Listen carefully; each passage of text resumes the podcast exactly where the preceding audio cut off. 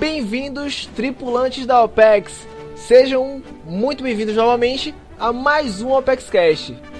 Eu sou o QT e estamos aqui com os nossos ilustres convidados, o Pikachu. Temos também.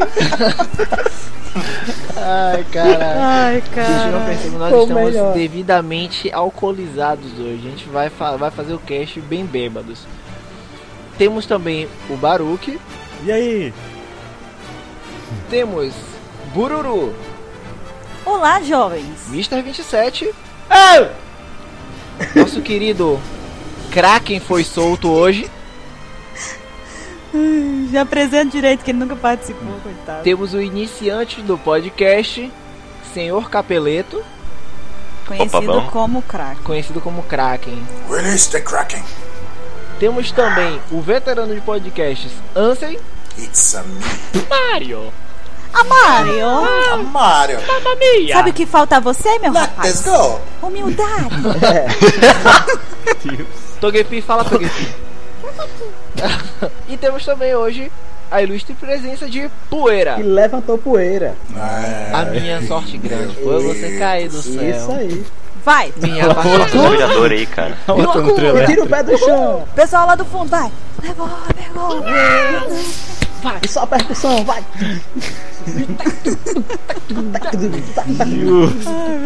Gostar de todo mundo. Pessoal, por incrível que pareça, esse podcast tem um tema muito Pois sério. é. Pois é. Então, Vai vai só achando que a gente vai levar na seriedade hoje. Vai, vai claro só que vai. pensando. Então, pessoal, se preparem que hoje estamos com o ritmo ragatanga e cada um de nós hoje Olha, eu já tô vendo o Diego virando esquina, hein? Chablau. Eu posso ir embora do podcast depois dessa? que merda, velho. E com magia e muita alma, vai. E apesar dessa palhaçada toda, Meu hoje grão. vamos falar sobre um tema off-topic. Não vai ser, vai ser sobre One Piece, mas não vai ser exatamente sobre o anime. Nós vamos falar como cada um de nós, o que que One Piece afetou na- nas nossas vidas e quais experiências nós levamos de One Piece pra casa da gente.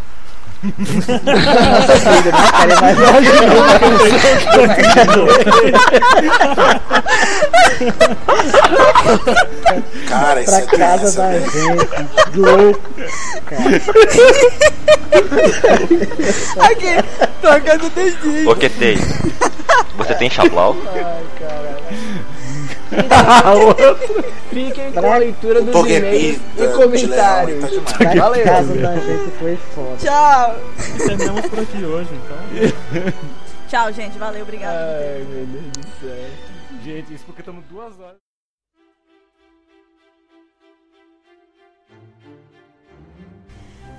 Sejam bem-vindos a mais uma sessão de leitura de comentários e perguntas do Opex Cash. Mas antes de mais nada, nós vamos para os nossos avisos. Aí é onde eu entro. Seria, Tá. se de preferência. Vamos começar aqui com um aviso que temos um feed que você pode assinar pelo celular, pelo programas de computador, tem também no iTunes. Finalmente, quero agradecer ao pessoal do SciCast, o Marcelo Gostin que tem contato com o Mr. Caio e deu algumas dicas de como fazer tudo funcionar direitinho aí. E bom, vocês podem assinar o cast, o, o- podcast, o nosso feed. E é interessante, eu gostaria de comentar aqui que muitas pessoas não acompanham outros podcasts é que vocês podem é, ouvir o podcast em trânsito, né? Quando estiverem fora de casa. É interessante você botar no celular, instalar um aplicativo no seu celular. Tem para Android, tem para Windows Phone, tem para iOS. E você instala e pode ouvir o, o com fones de ouvido mesmo. Você bota e pode ouvir em trânsito, por exemplo, tá indo para faculdade, demora uma hora. Você pode ouvir o nosso ApexCast enquanto isso. Então recomendo que vocês façam isso, na verdade, né? É bem legal. Eu faço isso há alguns anos já, sou usuário. Opa, digo. Digo, o quê? Ah, o quê? Corta? Não. Corta, corta. É, se vocês quiserem escutar antes de dormir também, para poder terem bons sonhos, assim, agraciados com nossas belas vozes. Uou. Então existem inúmeras aí possibilidades para que vocês estejam em contato com o Pex Cash através desse feed aí É que a gente está proporcionando. Tá aqui no post, você tem que olhar no post lá desse, desse cast. Você vai ter todas as informações que precisa para poder assinar. Muito bem, então a gente vai agora para a parte de leitura de comentários. Nós separamos aqui dois comentários que nos foram enviados por e-mail. Eu vou ler um e o Baruque vai ler o outro em seguida.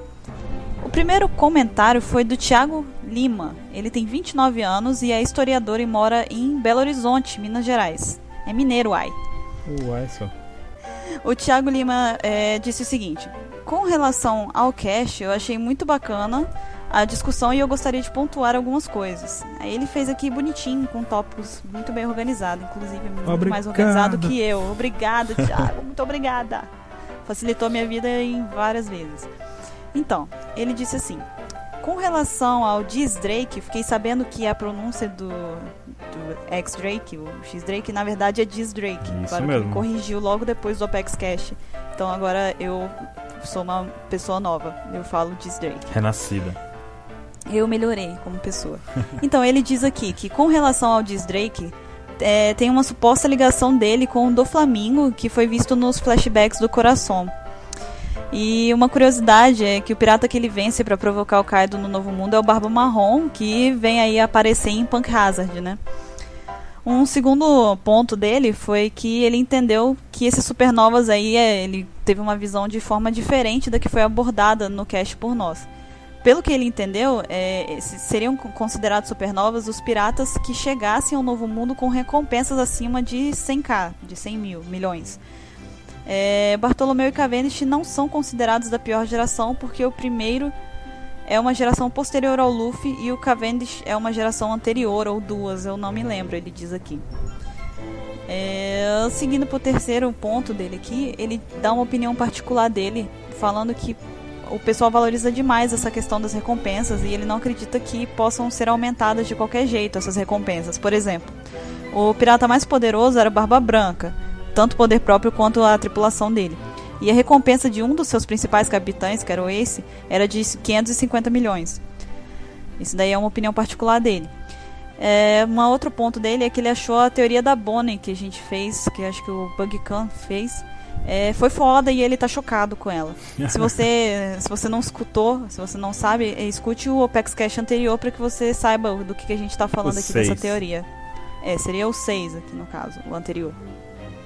E por último ele diz aqui que ele acha pouco provável uma aliança entre a Big Mom e o Luffy devido à forma como ela estava tratando a Ilha dos Tritões. E essa aliança seria muito difícil de se explicar, porque ficaria pendente a questão de segurança dos Tritões e o fato do Luffy ter declarado a ilha como território dele. E aí ele encerra o, o comentário dele pedindo desculpas pelo e-mail gigante. E ele falou que realmente está curtindo o nosso trabalho. E como todo mundo deve falar, ele diz aqui, esse é o único lugar em que ele pode discutir uma obra maravilhosa que é essa que o, o Oda oferece pra gente. Então a gente agradece pela participação aí, Thiago. E vamos lá, continua comentando que a gente lê tudo. E eu vou ler agora aqui um e-mail de Pedro Rosa. Ele mandou um e-mail aqui, começando assim: Alô, galera da OPEX. Este é meu primeiro e-mail de resposta.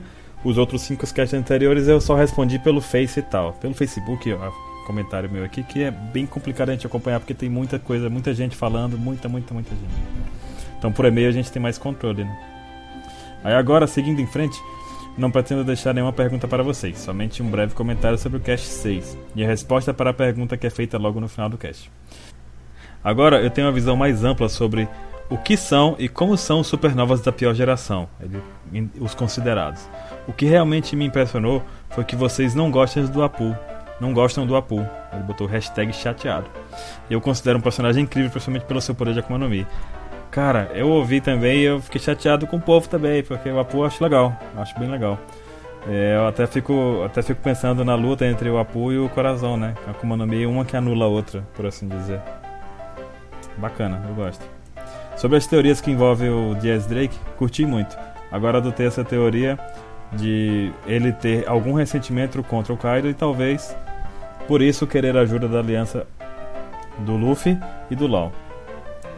Sobre o que a Buru. Aí, Buru.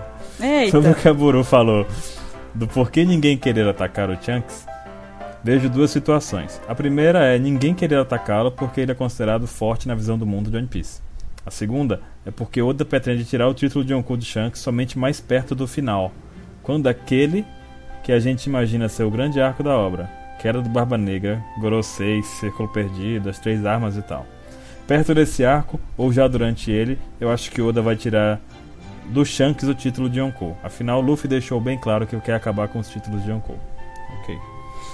Nessa parte do e-mail ele disse aqui que vai responder as perguntas, que a gente, sempre a gente deixa umas perguntas no final, né? Do cast.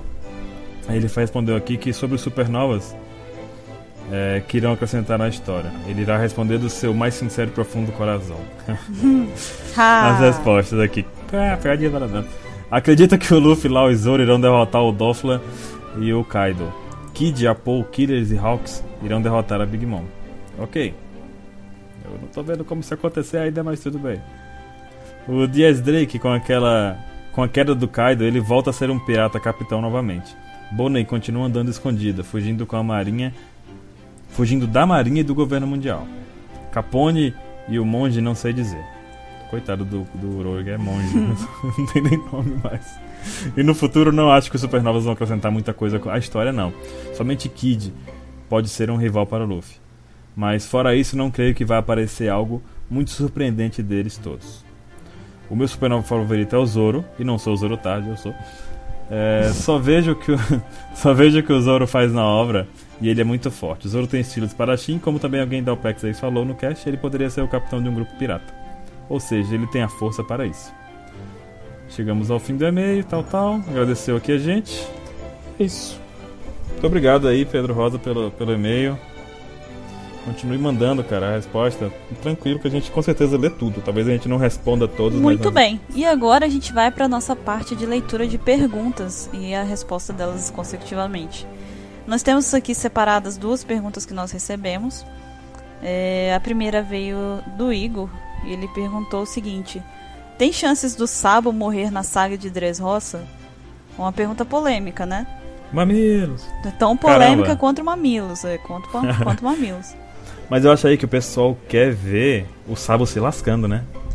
Eu acho que o pessoal tá. É, tem muita gente que tá torcendo pra poder, tipo, acontecer aquele drama de novo que aconteceu com o Ace, né? Mas eu já acho que é, muito, é muita maldade no coração, né?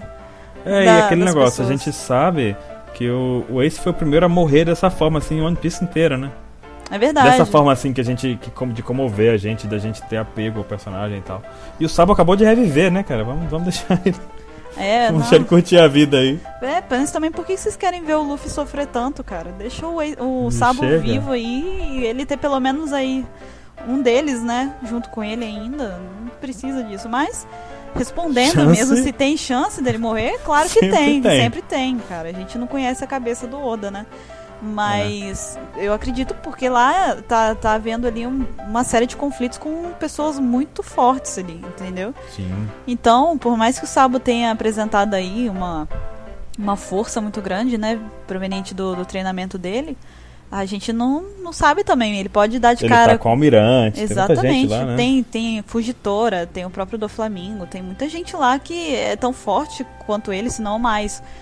Então, chance sempre tem, né? Mas vamos torcer pra que ele fique vivo, né? Espero que não, meu Deus. E aí temos agora a pergunta também enviada aqui pro William. O Kaido é realmente forte ou ele é o Yonkou mais fraco? Cara, Yonkou fraco são duas palavras que, né, não fazem muito sentido juntas. O que, que você acha, Bruno? Não, eu acho que você já pegou aí a veia da coisa, né? Tipo, pra começo de conversa, não há que se discutir se ele é o, tipo, se ele é fraco. Não, não, não, não se discute se ele é realmente forte. Forte ele é. Se ele não fosse, não era, não era Yonkou, entendeu? Nem que a força dele seja tipo, sei lá. Não sei, pensa aí numa força ridícula. Sei lá, não, não posso. Se eu pensar numa força ridícula, eu vou estar sendo injusta com ele aqui. Vou chutar. Ah, mas ele pode ser forte, ele é forte de toda forma, entendeu? É, Mesmo que seja ridícula, sabe? O fato é que ele consegue dominar um território e tudo mais. exatamente. Então, pra isso, ele tem algum, algum. al- Algo ele faz. E a gente sabe aí que tem essa relação com o do Flamengo, tem, tem muitas relações aí com o Kaido, envolvendo o Kaido. Então, eu acredito que ele não é fraco. Ele pode não ser o mestre da batalha, não pode não, pode não ser o. Né? É, talvez em questão de habilidade, né? Pensando assim, mas o cara pode ser um tremendo de um estrategista, né? Então força. É. Força nem sempre se tipos. mede por, por soco, sabe? Pela você dar um soco na pessoa e machucar pela quantidade do dano que você vai causar. Pode ser, Exatamente. pode ser Ó. muito bem uma força mental que ele tenha. né? Um Mas de pessoalmente, intelecto. mas pessoalmente eu, eu acredito que você também concorda que o Kaido tem tudo pra ser um um cara forte pra caramba. Eu, Tipo, eu imagino que ele seja um monstro, cara. Na- tanto também, cara. A literalmente. gente fez até aquele desenho lá. Foi, é, meu desenho do Kaido é sensacional. O meu também, ó. Até recebi por e-mail, inclusive, me mandaram por e-mail uma reprodução do desenho que eu fiz. tipo, claro, porque eu desenhei com os pés, né? Porque eu desenho igual o Luffy. Aí Uma me, versão 3D do seu desenho. é, aí me mandaram o desenho refeito, assim, né? Pô, chutaram a minha cara, falaram aqui, ó, tá bonito agora. E assim, pra mim ele é um. O cara vai ser um monstro, sabe? Eu imagino o Kaido tanto fisicamente como um monstro, como em poder de destruição, entendeu? Eu tô com essa também, tô nesse pensamento aí. Eu quero ver, eu quero ver. Eu quero ver. Acho que é uma das coisas que a gente espera há tanto tempo que foi jogada em, foi jogada na nossa cara assim há tanto tempo os Yonkous que a gente só conhece o Shanks, Barba Branca ali que, né, foi pro saco, mas e a Big Mom que a gente não sabe de nada ainda assim, só viu, mas tudo suposição e o Kaido que a gente não sabe nem como é a cara, tipo, são anos esperando pra saber sobre ele e com certeza a gente não vai se decepcionar.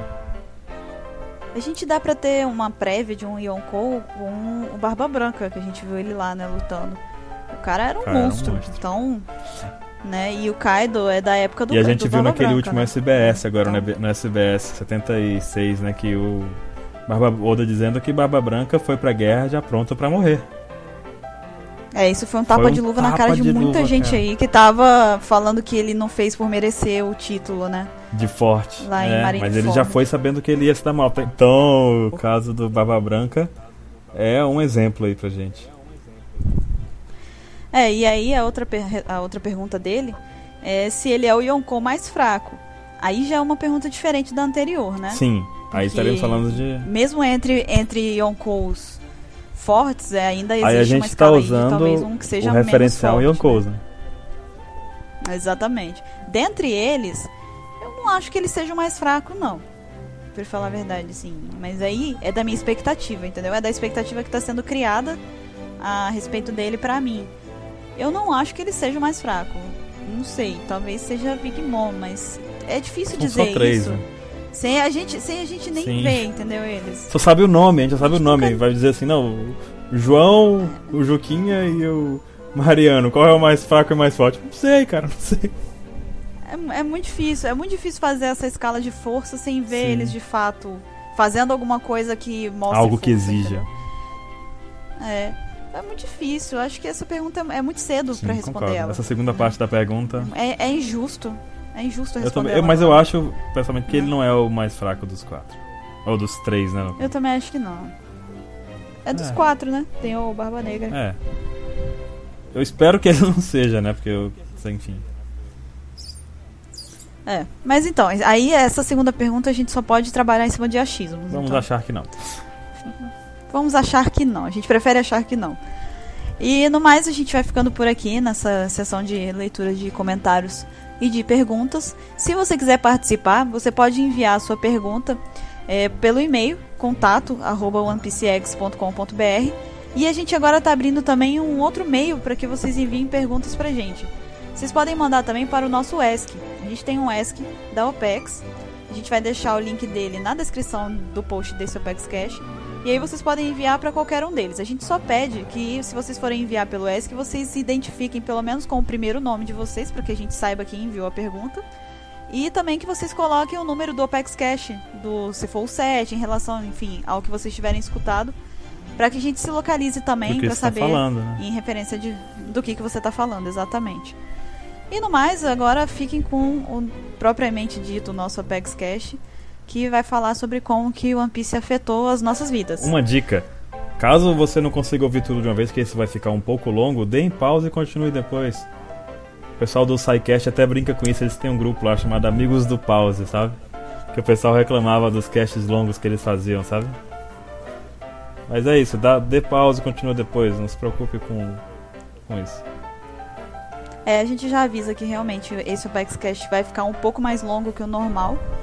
Então, mas a gente recomenda fortemente que vocês escutem ele até o final. Então, tomem o tempo de vocês, se quiserem parar, fazer um lanchinho, depois fazer outra coisa. Depois voltem e escutem o final, porque a gente realmente vai falar umas coisas muito bacanas nesse, nesse E leiam sobre o feed pra assinar no celular e tudo mais. E se for no iTunes, classifique a gente, bota lá cinco estrelinhas pra gente melhorar no ranking lá e tudo mais, ok? Até mais. Isso, e, e compre um Opa, bacon dois, calma. Tchau. Tchau!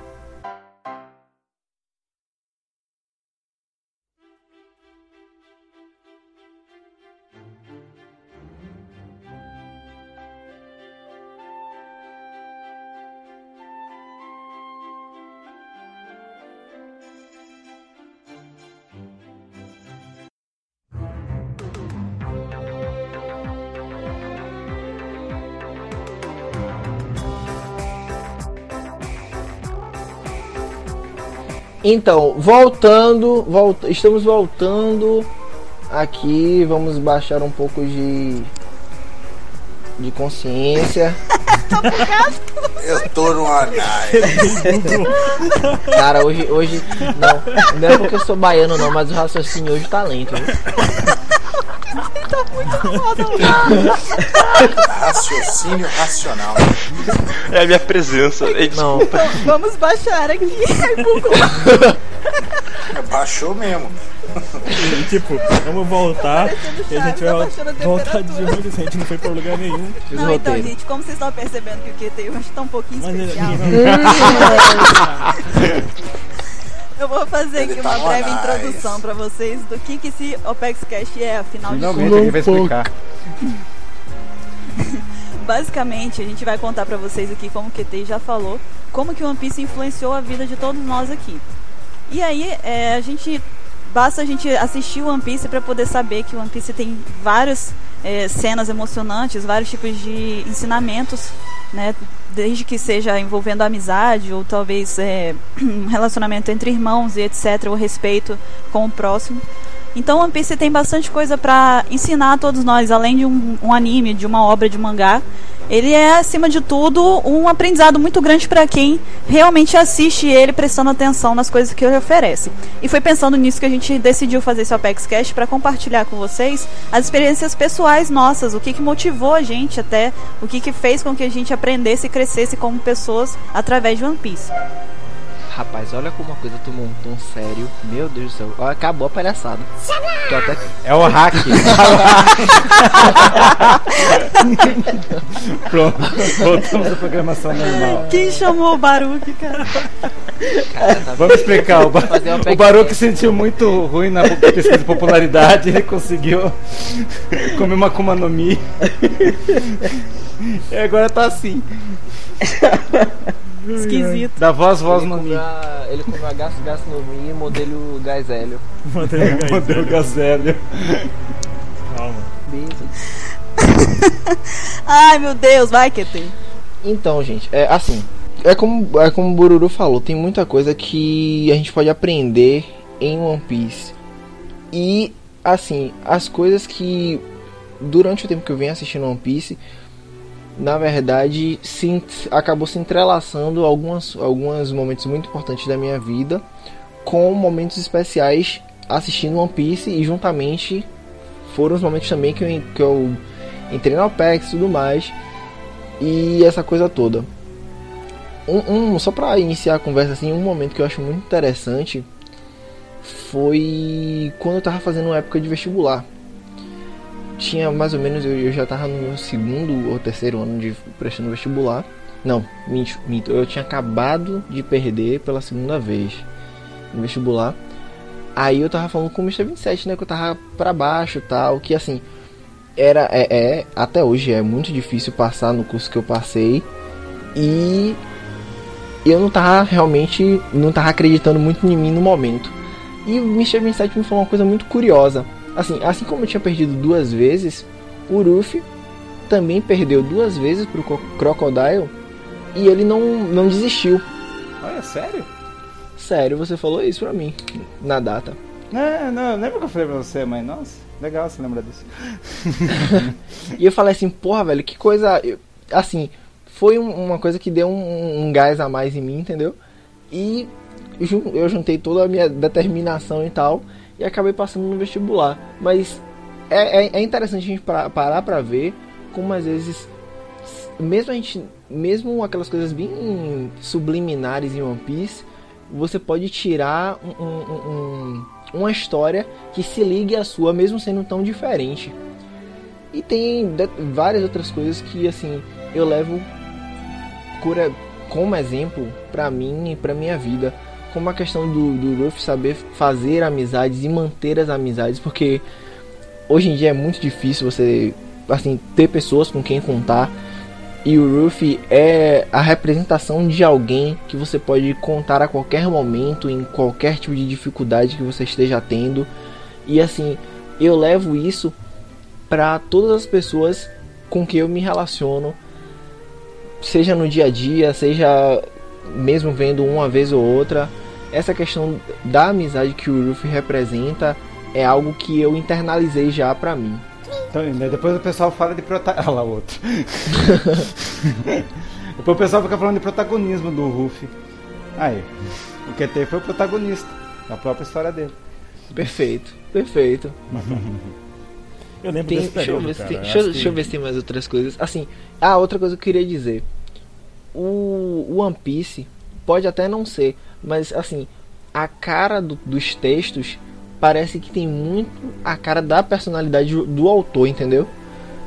E assim, existem ensinamentos de, de, de assim, como ser um homem de verdade, ou de nunca desistir do, do que você realmente quer fazer, que realmente você tem que levar para a vida toda. De novo, dando o exemplo do Ruffy. A vida toda dele tinha um avô influenciando ele para ser marinheiro, só que na cabeça dele ele tinha que ser outra coisa. Ele desejava ser outra coisa. E, e- e mesmo com as influências todas do avô, ele acabou fazendo a vontade dele e se tornando se tornando pirata. E isso é outra coisa também que eu levo que eu comecei a levar pra minha vida agora, porque assim, antes eu tava numa trabalhando numa área que antes eu tra tava trabalhando não, né? Ainda trabalho, mas no caso eu tava estudando antes pra uma área que eu não gosto tanto, que no caso era mecânica, que fazia engenharia mecânica. E agora eu comecei a estudar pra fazer artes plásticas. Isso é assim, você segue um caminho sua vida toda ou parte da sua vida e seus desejos e seu talento às vezes não tá para aquela coisa. E eu pego esse exemplo do Ruffy e realmente internalizo, internalizo novamente para mim mesmo que às vezes você tem que seguir o caminho e o seu próprio desejo para que as coisas finalmente deem certo e que para que você possa também trabalhar com o que você goste e fazer bem, né? Porque eu acho que você só consegue fazer as coisas bem e ser bom realmente naquilo que você gosta de verdade. No caso do Ruffy ser um pirata e no meu caso ser desenhista. Boa. Muito bom. Eu tenho uma história parecida. Pronto. Então, agora que eu já falei o que eu tava pensando um pouco, né? Por favor, Kraken, sinta-se à vontade para contar suas histórias. Eu acho, só acho, que de vez em quando a gente podia chamar ele de capeleto, porque senão daqui a pouco as pessoas vão estar assim, gente, Kraken também faz parte da. Vão achar que é apelido dele, entendeu? Nick dele, mas eu nunca vi o nick dele lugar nenhum. Pronto, então deixa eu- vamos cortar essa parte. Não, mentira, era uma brincadeira. Não. Era sério que você tava palhaça- palhaçada? Era. Lógico que é palhaçada. Olha minha voz. cara de quem tá, tá sério. Hoje eu vou dar um doce dela. Se fosse sério, ela tava Olha minha cara de palhaço. brava. Ah, sim, pô. Ela tava de boca aberta e falando, falando basilisco. Basilisco. É o idioma basilisco agora. O, o idioma das cobras. Eita, Pelo amor de Deus, Capeleto fala. Antes que o QT dá louca aí. Batata. Batata lá. Essa foi a participação de Capeleto. Agora vocês sabem por que a gente nunca convida o Capeleto pra participar do Apex Cash. Pão de batata. Eu falei que ia fazer isso aí, cara. ah, é pra. Sei lá, eu conheci One Piece muito cedo. E. Só como tipo jogo. às 7 horas da manhã. Ah, Não, não. Muito cedo quando eu era muito criança ainda. Ainda. E... Pra quem não, pra quem não É, ainda. Capeleto, acho que é o membro da OPEX aqui, que é o mais novo, talvez. né? O mais É, novinho, né? eu sou 14 mais novo. Se é o mais novinho, é Capeleto. Uhum. Hum, danado. É, ele, ele é acessível, É, na verdade. Daqui a alguns dias. Daqui a alguns dias eu completo 18 anos. Nossa.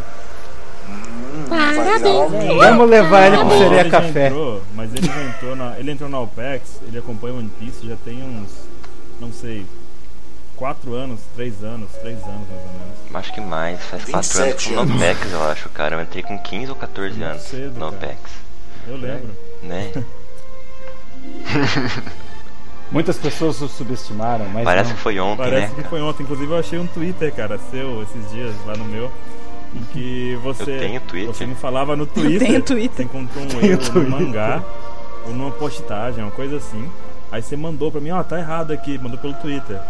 E aí eu fui corrigir, cara. Acho que era 2010, 2011, uma coisa assim, sabe?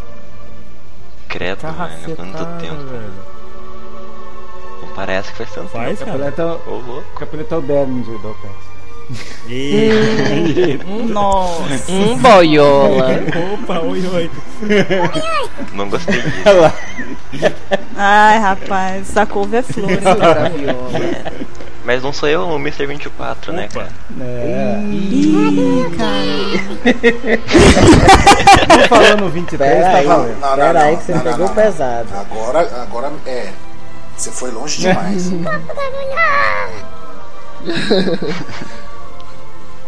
Então, gente, capeleto, meu fale filho. É, cara. Então, Então, Pode é, batata. eu conheci One Piece com, com um jogo, né, de, do, do Playstation 1. E tipo, já no jogo, não entendendo porra nenhuma, porque tava tudo em inglês. Em inglês não, japonês.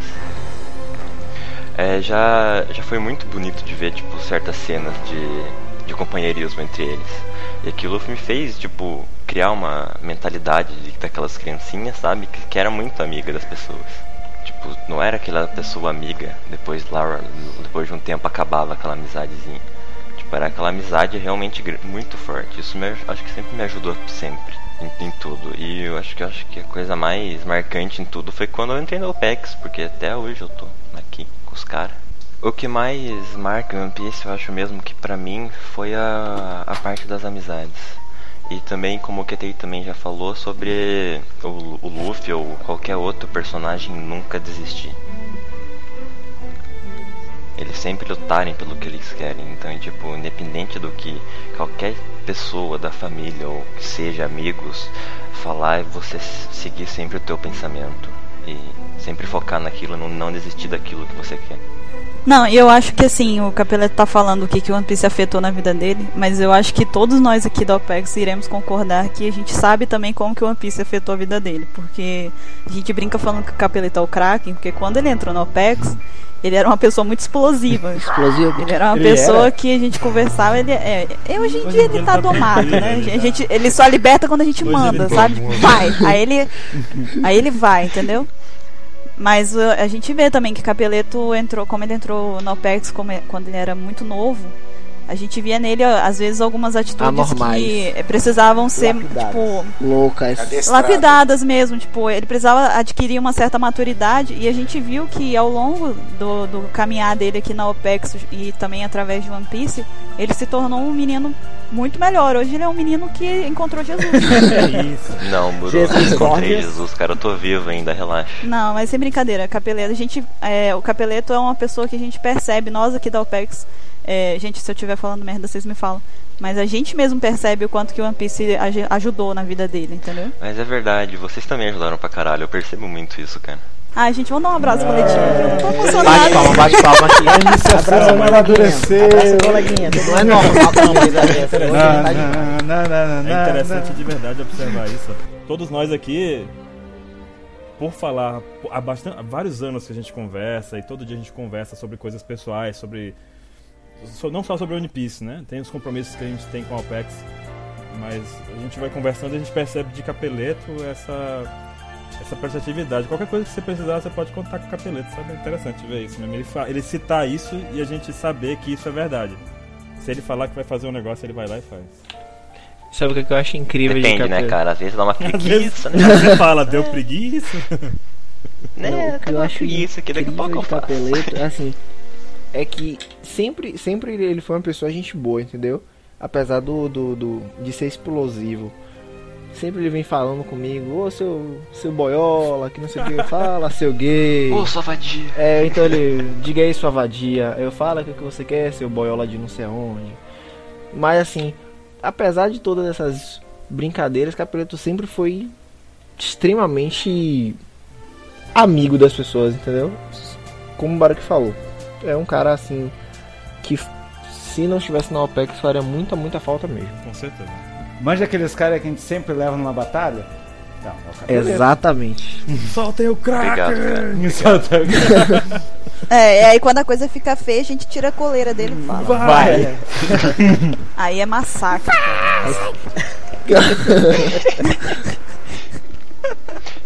Tem outra coisa também que eu acho que meio que tá no PEX, marcou muito, é a maldição do, do número 27, cara. Porra. Eu não sei. Eu não aí, sei. meu querido, de é todos nós, né? Eu não Um sei dia a gente nada. A vai saber. todos nós. E ele É- ainda é- se faz é de maldição. santo ainda, se faz de santo. É, cara. Você tá bem de boa na cidade, assim, né? Beleza. Você olha pro sinal. O sinal tem tem contador de segundos. Você olha pro contador, 27. É muita sacanagem com Não, vamos explicar que tem gente que não sabe. Só que se, eu- se vocês ouvirem isso, se- os telespectadores. Você está amaldiçoado por todo sempre. Você vai ver o que, que vai. Ó, se, olha, você vai ver o que, que vai Me- começar. Melhor, não, tá melhor eu agora só falar. brincadeira. É melhor eu só falar que o número 27 é o número do, do sucesso e da amizade. Isso só, porque se, se eu falar mais coisa, vou ter dó de vocês. Não posso mais falar. Mas podem saber que vocês vão começar a inconscientemente procurar o número 27. Procura E nada. encontrar. Em todos os cantos da vida de vocês. E mais chocante, vocês vão encontrar. é que eles tipo- vão- Mas não pode procurar, 27 ele surge. Vai encontrar você. Ele aparece eu você. É, você não procura o 27, o procura. 27 te Eu procura. comprei uma é passagem de avião e o único lugar disponível era o 27. Eu Falei, porra, Ah, tá de sacanagem, valeu. mano. Juro pra você, cara. Vou mostrar o documento meu. Ué, eu tava. Eu fui falar com, com o Mr. 27 no Facebook, aí do lado tem os minutos que a pessoa tá conectada, né? que ela esteve conectada. Ele tava. Ele esteve conectado há 27 minutos atrás. É o poder. Cruel. E o Ansem? Então, né? Bem, a minha, minha história com One Piece, eu já num outro cast, acho que não sei se foi no primeiro ou se foi no segundo, eu lembro que eu comentei um pouquinho, né? A gente acabou, porque não lembro se era o tema ou se não era, né? Mas vou falar de novo aqui um pedaço e já partir pro que, que interessa, né? Tipo, conheci One Piece, tipo, vários anos atrás, né? Tipo, tava indo na casa de um amigo meu jogar RPG, Aí eu vi eles comentando, não, que, que, ah, que não sei o que, que essa sociedade secreta, não sei o que, não sei o que, não sei o que. Aí eu, fui- aí eu fiquei curioso, né? Falei, o que, que é isso que vocês estão falando? Ah, não, é um mangá aí, que não sei o que. E na época eu me achava o expert em mangá, em anime, porque eu conhecia Dragon Ball, Cavaleiros e Yu Hakusho, tá ligado? Eu era o foda. e Full Metal, tá ligado? Nossa, eu sou o mestre supremo. Não, não, é One Piece, não sei o que. Mas o que, do que, que se trata esse One Piece? Eu, esse amigo meu chama Geraldo, ele pegou. Não, Thor, meus 10 primeiros volumes, né? Da época da Conrad ainda. Eu, não, mas o que? Não, lê. Né? Jogando RPG, voltei pra casa e comecei a ler. Depois que eu li, a, a, partir desse ponto a minha vida deu uma guinada. Total, assim. Né? Tipo, porque na época, tirando ele, e alguns que eu via de vez em quando, assim, tipo, todos os amigos, assim, parece que tinha sumido, sabe? Parece que eu tinha perdido a amizade de todo mundo. Tava como, assim como QT, eu tava tentando entrar na faculdade, não tava conseguindo. Era a terceira tentativa, assim, emprego também não tava conseguindo. Tipo, a minha vida tava uma merda. E, e por coincidência ou não, né? Quem sabe? É, nessa época eu comecei a ver One Piece, né? Comecei a re- re- reatar velhas amizades, pessoal que eu não via faz tempo. É, conheci gente nova, né? Amigos novos, novos que eu mantenho até hoje, inclusive o Mr. 27 é um Sei de nada. né? Que eu conheci, né? que eu conheci, que eu conheci nessa época, né? E, e- cara, e, e foi uma sequência de coisa boa assim que aconteceu, sabe? Tipo, entrei na faculdade, curso, meu, um trabalho, tanto que já, já eu terminei a faculdade e tudo e tipo e, as amizades tipo só com o passar do tempo ela só aumenta, sabe? Tipo assim, já tipo, não é mais. Pra mim já não é amigo mais, tá ligado? Já é irmão. Porra, foda. É foda, One Piece ensina muito isso, velho. Status, muito, muito né? mesmo. Então, tipo, já passou, tipo, de né, conhecido, colega, tipo, aquele pessoal que você só tromba em evento, essas coisas. Aí, amigo, né? Tipo, eu lembro que, que quando ator mesmo pra valer foi, foi no. Foi no Anime Friends. Acho que isso que eu também contei da outra vez. Que tava, tava exibindo. Não, vamos exibir episódio inédito, não sei o que, não sei o que, porque eu era. Era, ainda sou, né? Faço parte das, do, de um grupo de exibição de, de anime, né? Aí, tipo, foi quando eu fiz a parceria com a, com a, OPEX, tudo. Aí quando eu conheci o 27, Eu? o Capitão K. Capitão K e vários outros amigos, né? E, e, tipo, e eu lembro que tava tipo gente de cosplay na época. Eu tinha, adorava o Nord e tudo, tanto que eu, tinha, eu fiz cosplay dele uma vez. E tava tipo toda a galera junto, assim, de, com cosplay, mega elaborado, todo mundo junto, assim, não, vamos assistir um episódio inédito. Aí juntou, todo mundo sentou no chão, assim, sabe? Puta, parecia que tava tipo numa casa, assim, tipo com, com, com a família, sabe? Tipo, isso que é, é, é foda. Tipo, por isso que eu, eu adoro One Piece por causa disso. Tipo, porque, o que a minha família de verdade não, não me proporcionou nesse quesito assim, tirando meus avós, que esses, né, eu não, não tenho o que reclamar. Tipo, essas pessoas que eu conheci que curtiam One Piece e que curtem One Piece me, me deram, entendeu? Tipo, uma amizade, tipo, já- é que eu, como eu disse, uma amizade tipo um nível acima, assim, já é tipo uma família, entendeu? Tanto que a gente chamava a sala de família One Piece. Rapaz, velho. Cara, Desculpa aí, só É, abrindo um parênteses pra, pra falar uma coisa minha. Uma coisa que o One Piece me ensinou também foi essa questão de sua família, velho. Você escolhe. Sua família você escolhe. Sua família não é Sua limitada família- laços de sangue, né? Exato, velho. Você não se você não se limita. Muitas vezes as pessoas que são da sua família de sangue te decepcionam de formas que você não consegue imaginar. E assim, as pessoas que não são ligadas a você por sangue fazem coisas por você que você não consegue nem imaginar, velho. E assim, One Piece mostra isso porque os protagonistas, o que eles fazem uns pelos outros, velho, às vezes está acima da palavra família. A família, a palavra família não cabe. Isso é uma verdade. Uhum. E, e- e- então, e nessa época, um pouco antes né, de conhecer a- o pessoal tudo, tipo, eu, eu tenho certeza, tipo, cheguei a ficar em depressão, você sabe? Tipo, puta, minha vida é uma merda, tudo tá dando a merda, os amigos, tipo, sumiu tudo. E é uma coisa que eu prezo muito, até antes de One Piece, é a amizade, entendeu? Tipo, a amizade verdadeira. E depois que, que aconteceu isso daí, que teve esse mudou, né, essa guinada, é, tipo, porra, cara, minha vida só, só tem coi- coisa acontecendo boa, uma atrás da outra, sabe? Porra, massa. É, é, fica até, tipo, emocionado, assim, de- de Eita. compartilhar com, com todo mundo, assim, né, esse... Em um podcast, parte, né? velho. É, começou, começou. Agora a gente engatou a parte da emoção. Prepara os feelings, que a coisa vai ser pesada. É, não, e, e acho que de- deu por aqui, né? Senão eu vou ficar, tipo, sete horas falando aqui. Eita. o pessoal vai cortar tudo. Não, dessa vez a gente não vai cortar tanto, não. Dessa Quando vez. Corta, quando Só corta. Only this time. Agora é o menino Baruch. Eita, vai pular assim pra mim, seco. Vamos, calma. Minha história com One Piece é um pouco. é Porque na verdade eu sou velho. Mr. 27 também. também temos pessoas velhas aqui, vamos dizer assim. E- Nossa, tô chamando ele de Laudi depois dessa.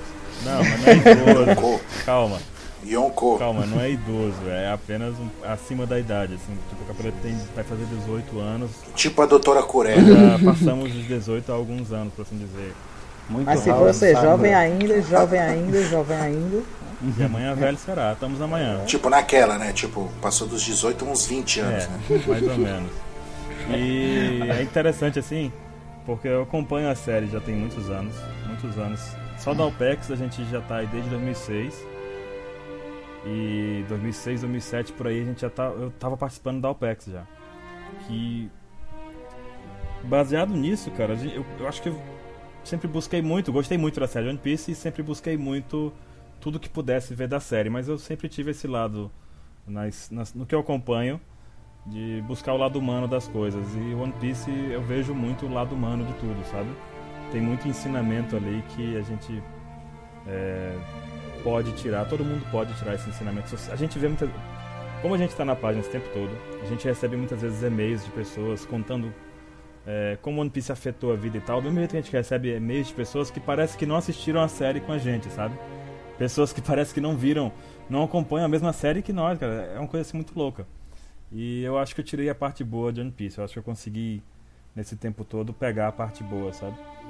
Eu, dentre os muitos momentos que a gente teve, que eu tive de vida com One Piece participando dela, eu posso dizer que é, um tempo atrás, mais ou menos uns oito anos atrás, é, tive, eu tive um problema aqui de saúde em família, na, na minha família, na verdade, sabe?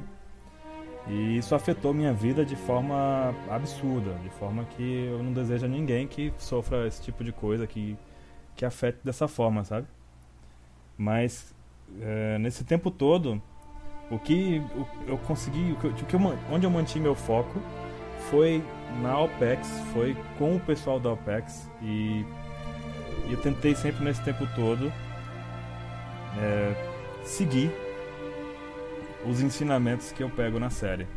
Entre esses ensinamentos aí, a gente pega. A, eu pego com muita força a determinação.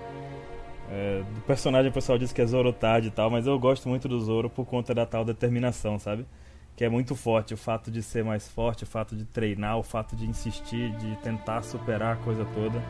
Eu sou muito desse tipo e me identifico muito com isso, porque Apesar de saber que eu não posso fazer tudo, que eu não, não vou conseguir fazer tudo, sabe? É, eu me esforço o máximo que eu posso em tudo que eu vou fazer e eu sei que acompanhar One Piece, acompanhar a série inteira me ajudou muito esse tempo todo a continuar me esforçando, sabe? Aquela coisa de seguir um sonho, aquela coisa de ajudar as pessoas que a gente ama, aquilo de fazer o melhor que a gente pode pelos outros, mesmo que a gente não conheça, sabe? é, deixar para trás qualquer tipo de preconceito, eu deixo para trás qualquer tipo de preconceito. E isso tudo tem afetado a minha vida e com muita força nesses últimos aí 8, 7, 8 anos. É, além disso, além desses, dessa parte da série que ela trouxe, é, passei por, um, por momentos assim que, porra, foda, cara. Momentos assim que eu não, inexplicável da vida, assim. Que sei lá, tem muita gente que morre e não passa por isso, sabe? Eu passei, tô passando por essas coisas até um tempo com muita força. O fato é que nesse tempo todo eu tive muito apoio da, do pessoal da OPEX, que eu considero mesmo amigos com muita força, sabe? E aí, como eu disse antes na hora do capeleto, eu não conto com as pessoas que eu conheço aqui da OPEX, pessoas amigas mesmo que eu tenho com força. Não só da OPEX, tem outros amigos que fora da OPEX, mas pessoas que participam da minha vida ativamente, sabe? Elas me ajudam de uma, for de uma forma muito impressionante. É, e isso daí eu, eu sempre, toda vez que eu penso nisso, em como as pessoas podem ajudar as outras, eu lembro daquela cena em que, em One Piece, em que todo mundo bota o pé no barril lá e cada um fala o seu sonho, sabe? E junto com ela, e junto com essa cena, vem aquela. O que me vem em mente sempre é aquele momento assim que o Luffy diz que ele não sabe navegar, mas sabe, sabe a Nami tá lá e ela sabe. Que ele não sabe mentir, sabe? Ele não sabe cozinhar, ele não sabe lutar com espada, sabe? Eu não preciso, eu não preciso saber tudo, cara, sabe? Eu tenho amigos que podem me ajudar nessas coisas que eu não sei, nessas coisas que eu não consigo fazer por natureza, digamos assim, sabe? E acho que isso é o principal que o One Piece trouxe na minha vida, foi, foi ensinamentos importantes, foi aprender a valorizar esse tipo de amizade, aprender a, com certeza, fazer o máximo que eu puder para colaborar com a vida de qualquer pessoa, principalmente das que eu gosto, das que, das que eu amo mesmo. E principalmente dar valor à família, lembrando que a família, assim como a Nami mostra muito, não é só aquela família de sangue. A família vai além, a família é a, são aquelas pessoas que fazem parte da sua vida com muita força, sabe? Nossa. É isso aí. Me arrepiou. Foda. Uou. Foda. Posso abrir um adendo aqui? Vai. Eu mandei meu teste de recrutamento pra OPEX no dia 27 do 11. Ih, olha lá. Não, você tá de sacanagem, bicho. porra. Para, bicho. Não, não tô de para, sacanagem. para. Tira um print, Por não que você acha que chamaou você nesse dia? Por que você acha que foi Quem você acha que, que conversou com 27. você? Isso foi Né? o Mr. 27. Falou, opa, dia 27. Tá aí, Fala aí, não fala isso. Não fala isso. Essa inverdade. Porque senão eu vou a enxurrada de, pedi- de pedidos que vai vir todos, todo dia Vai 27. ser um inferno. Imagina, mano. Cara, eu não acredito nisso, cara. Dia 27. Você tá Ele de- fez você tá de- lembrar isso. Eu não tô brincando, Na moral, velho. Eu li no Capel, meu e-mail você também, você também faz as coisas no dia que não é pra fazer, né, rapaz? Calma. Isso é Lost, é Lost. Chegou batizado. Já chegou Acho batizado. que o Mr. 27, quando olhou o e-mail, falou assim: Hum, já, já brilhou os olhinhos dele assim, sabe? Dia 27, é o único, pera, calma. Ai, meu Deus. E agora eu vou perguntar pra Bururu: Como é que o One Piece afetou sua vida? Ah, gente, ó, foi muitas emoções. Olha. Então, é, One Piece eu acho que tá, tá começando a ficar até meio que piegas aqui, já que tá todo mundo falando que conheceu One Piece num momento muito propício. Mas eu acho que isso deve ser bruxaria do Oda, inclusive. Pra que você conheça One Piece no momento em que você precisa conhecer One Piece. Por que, que eu falo isso? É, eu conheço One Piece desde que eu tinha uns 13, 14 anos. Mas eu não tinha assistido One Piece. Eu conhecia e eu nunca tive interesse de assistir One Piece. Apesar de eu até sentir assim, uma certa curiosidade pela história, mas eu nunca fui motivada a assistir. E aí eu fui assistir One Piece, eu acho que uns quase cinco anos depois disso. E aí foi aquela coisa, eu, eu realmente, a- além de ter sido impulsionada por um amigo meu a assistir, como eu já falei no primeiro Opex Cash, é, eu, por incrível que pareça, estava num momento em que nem eu sabia que eu precisava daquilo que One Piece poderia me oferecer, sabe? É aquela coisa em que você não sabe que você tá na merda até que alguma coisa te mostra que você tá na merda, sabe? E o mais in- interessante é que eu tava numa transição de faculdades, porque eu fazia um curso em outra cidade e eu tava voltando pra casa. Tinha encerrado o meu curso, não tinha acabado ele, eu, tranquei. E tava voltando pra casa pra começar um outro curso no qual eu me formei esse ano, inclusive. Mas eu, eu tava num, num sentimento de regresso, eu tava me sentindo muito. é, muito. Como se diz? Eu tava achando que eu tinha falhado no sentido de crescer, porque eu estava voltando em vez de ir pra frente, né? Não me vem com essa de altura, não, tá? Não quebrei seu clima. Eu não quebrei seu clima quando você tava falando, tá? Caramba, cara? consi- conseguiram. Eu tenho que tomar cuidado, é outra coisa. Tem que tomar cuidado com o que que você fala aqui no OPEX. Você pode ser zoado a qualquer momento. Mas não, quando eu tava crescendo como pessoa e não na minha estatura. Mas eu, eu também sou baixinho. Eu tava crescendo. engraçado. Não, Ai, caralho. Como Agora- pessoa e não, Não, na não, minha não. estatura. não. Admita que foi engraçado. Desculpa, cara, é impossível. eu vou dar mute aqui. Que isso, gente? Não, cara. Que isso, a Novi? gente falou disso de altura dela hoje, eu já tava rindo antes. Aí ela me vem com essa. Aí me vem Quando um coelho aqui no chat crescendo. e, e educadamente me pergunta qual a sua altura? Tipo, você é tão anã assim? Não, gente, eu só tô um pouco maior que um hobbit. Vocês manjam aquele Não, meme que saiu em 2015 da menina quebrando? É a Buru. Pra quem não viu, pra quem não viu esse meme, a gente vai botar no link da descrição. O Capeleto vai colocar isso, vai ter o prazer de colocar o link. Ele vai colocar. Várias opções de links. Que isso virou uma discussão da minha altura? Então, gente? vamos Vamos, lá. vamos voltar ao Veio de vamos você, não tempo. culpa. Você que disse que tava Não, foi o crescendo. capeleto, não fui eu. Não, Eu só ri, segurei cara. também, igual Eu. Eu tentei, Não, mas quando você disse, quando eu Pior que o miserável crescendo, só fez rir eu mesmo, velho. Quando eu tava crescendo como Eu pessoa. admito que eu estava rindo, mas eu mutei aqui pra não ser deselegante. Obrigada, assim, pelo menos um. Eu respirei fundo, mas não Eu rio mesmo, tô boca brigando, Bu. Ok, então. Mas eu tava nessa, nessa situação aí em que eu tava achando que eu tava regredindo. E eu tava me sentindo mal com isso, porque eu, eu tava achando que eu tinha falhado. E aí eu comecei a assistir One Piece e, consequentemente, eu entrei na OPEX na, na época que eu voltei pra, pra minha casa. E isso daí me ajudou muito na época, porque eu mantinha, mantive a minha, época, a minha mente ocupada com as coisas da OPEX e tal. Eu acho que isso até assustou um pouco o Mr. 27, porque ele me mandava as coisas na época que eu tava no recrutamento e eu devolvia na velocidade da luz as coisas. Mas é porque eu, não, eu realmente não tinha outra coisa para fazer. Era, era basicamente o que tirava o foco da frustração da minha cabeça na época. Nossa. Essa eu não E- sabia. É, não, eu- ele mandou, eu fiz o recrutamento e ele me mandou uma, uma tradução pra eu fazer, que era uma tradução muito longa. Em vista do que eu faço hoje, era, era um filme, era um é. filme de One Piece. ele tem, ele tem dessas Chama-se crueldades, mas ele me, ele me mandou Só e, e eu não sei se ele, É verdade. é, eu não sei se ele tava esperando, mas eu mandei na mesma noite pra ele. O, 27 pessoas participaram o, desse o teste. filme traduzido. Ele Só pensou, dois passaram. sua maníaca. Seus Ele me falou no dia, olha, tem uma lá que é maníaca, hein? Eu coloquei observação maníaca. Eu lembro disso, de verdade mesmo. Ele falou assim, Eu "Ó, não fiz que- Excel, eu fiz, lembra? Eu lembro. Eu, é, ó, tem uma ali que é perigosa, cara. Tem alguma coisa estranha nela, viu? Eu lembro disso aí também. Fica de olho. É treta, é uma É cilada. é uma verdade, o. Poeira ajudou a Eu- eu- selecionar. isso, isso eu lembro, eu lembro bem disso aí.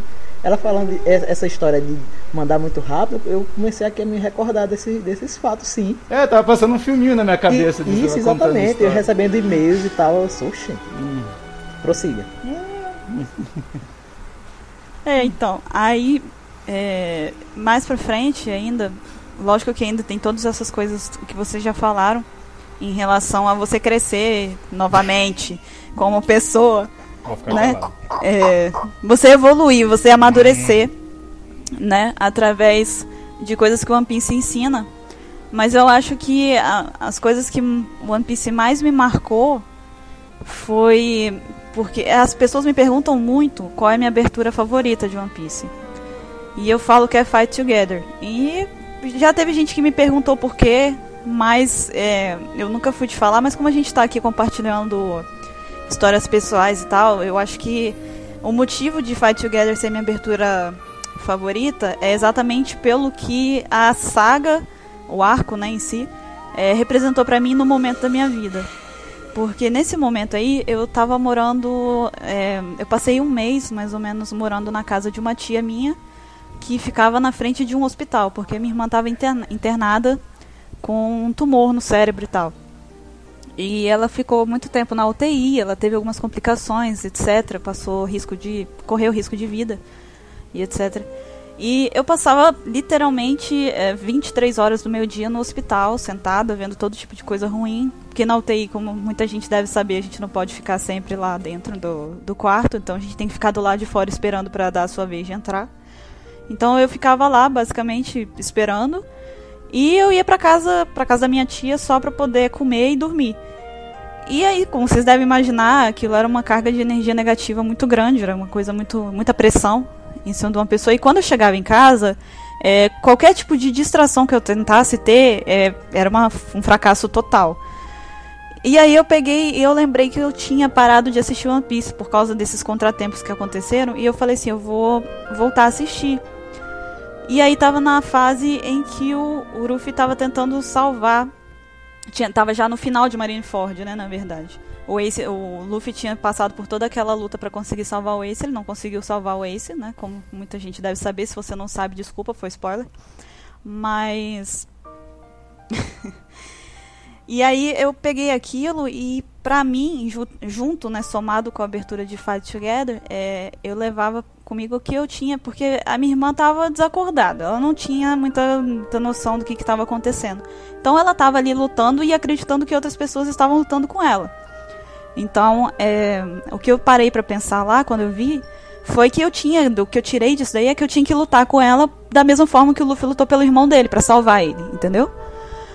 Então, assim, essa fase do, do anime eu acho que foi a que mais me marcou e a que até hoje me marca mesmo. Assim, eu, até hoje, se eu escutar Fight Together, eu me emociono. É por isso que eu gosto muito da, da abertura.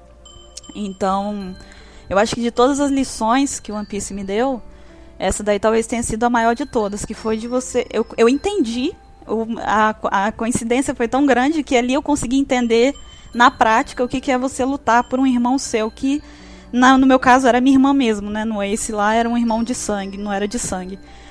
Mas foi aí que eu entendi o que, que significa lutar por alguém que você ama, né? O que, que significa você passar por todas essas coisas difíceis que a vida oferece pra gente, que a gente não tem como controlar, né? Que isso é uma coisa que foge do nosso controle.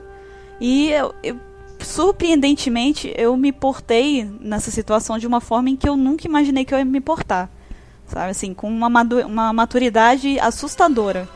Sabe, a força que eu precisava para passar um dia inteiro no hospital, eu obtinha de noite enquanto eu assistia um episódio de One Piece antes de dormir. Então, e pior de tudo é que eu nem comia. Mas e mais recente de todos, assim, essa teria sido, essa é com certeza a maior lição que eu tive de One Piece. Mas teve uma outra que recentemente serviu muito para mim, mas essa eu já procurei de propósito, sabe? Porque agora eu tenho muito disso. Às vezes eu tô mal com alguma coisa, eu volto para assistir One Piece porque eu tenho certeza que alguma coisa lá vai ter uma mensagem para mim, entendeu? Então, uh, recentemente, agora no final do ano, é, minha avó faleceu. E foi perto, foi antes do Natal, foi três, quatro dias antes do Natal. E isso daí abalou completamente a estrutura da minha família, completamente a estrutura da minha casa, etc. A minha estrutura também, porque era muito próximo. E eu tava tendo muita dificuldade de conseguir é, passar pelas festividades e continuar, etc., sem me deixar bater por aquilo. E foi aí que eu fui assistir de novo aquela cena que o Luffy tá. que ele perdeu o Ace e que ele acorda. Que ele tá com o Jinbe.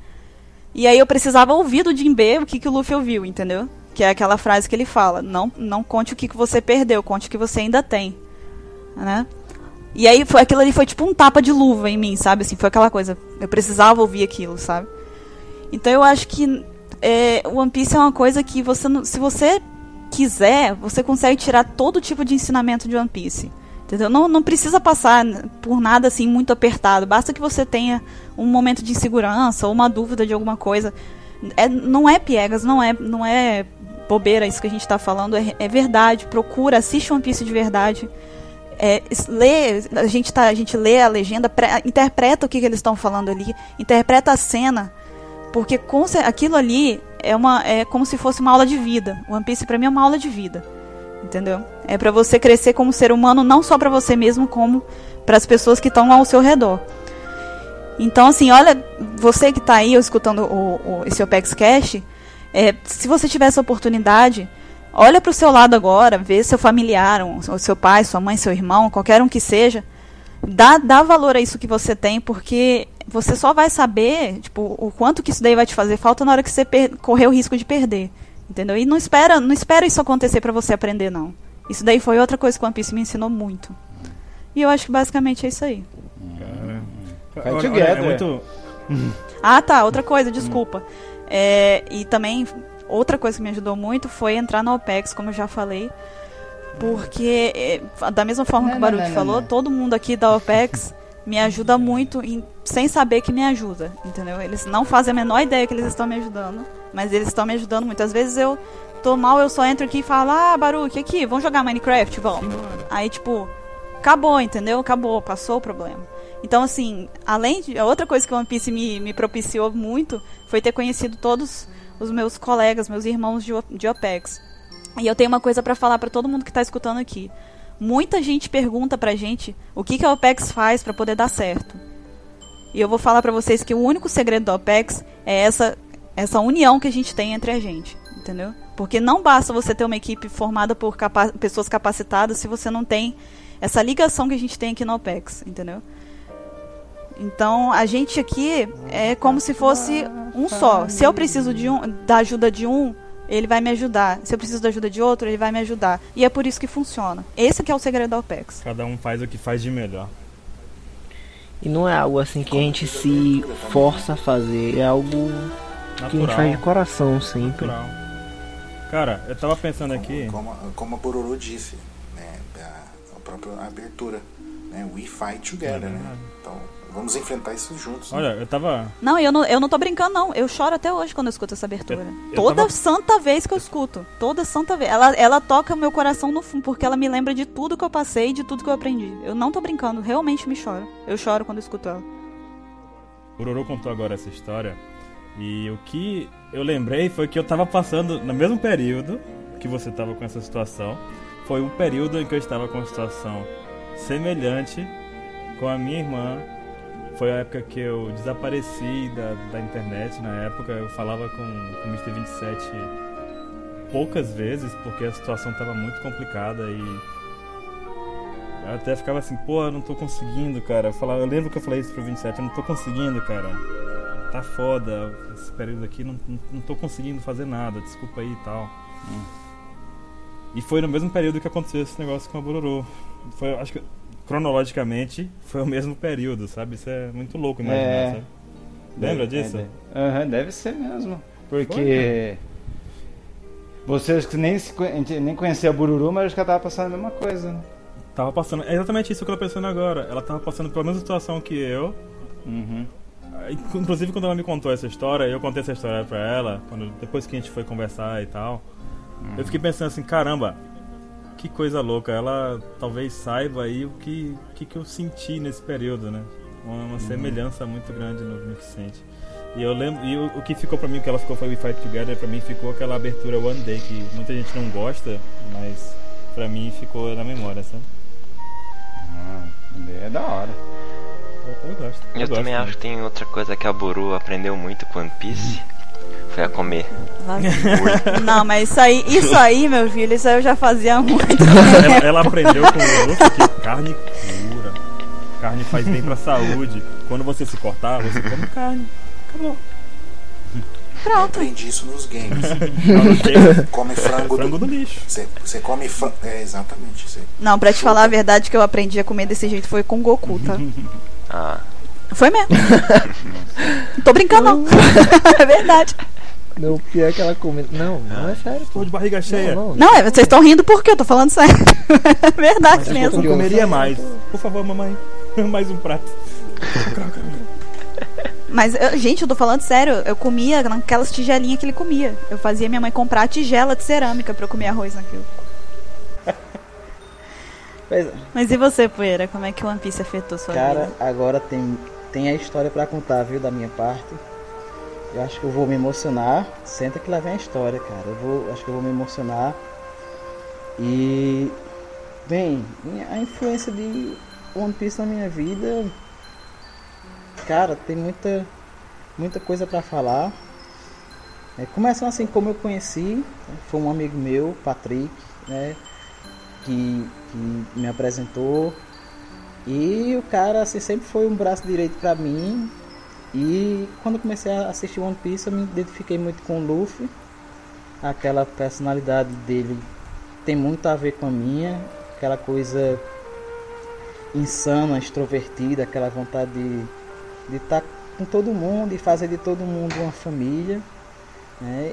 E, e interessante é que o Patrick, ele é para mim como o Zoro pro Luffy, porque ele usava três brincos na orelha, ele vivia dormindo, vivia malhando, né? Queria dormir direto. Né? Então lembrava até em alguns traços o, o, o Zoro. Né?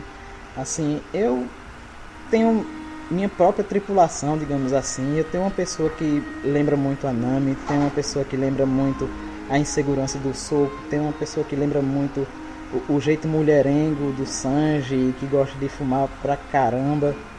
Tem um médico que lembra o Chopper, né? Então assim, tem, tem, tem pessoas que, que parece que foram tirados da história pra mim e, e assim, e acabaram se tornando pessoas muito, muito presentes, muito fortes, muito influentes na minha vida.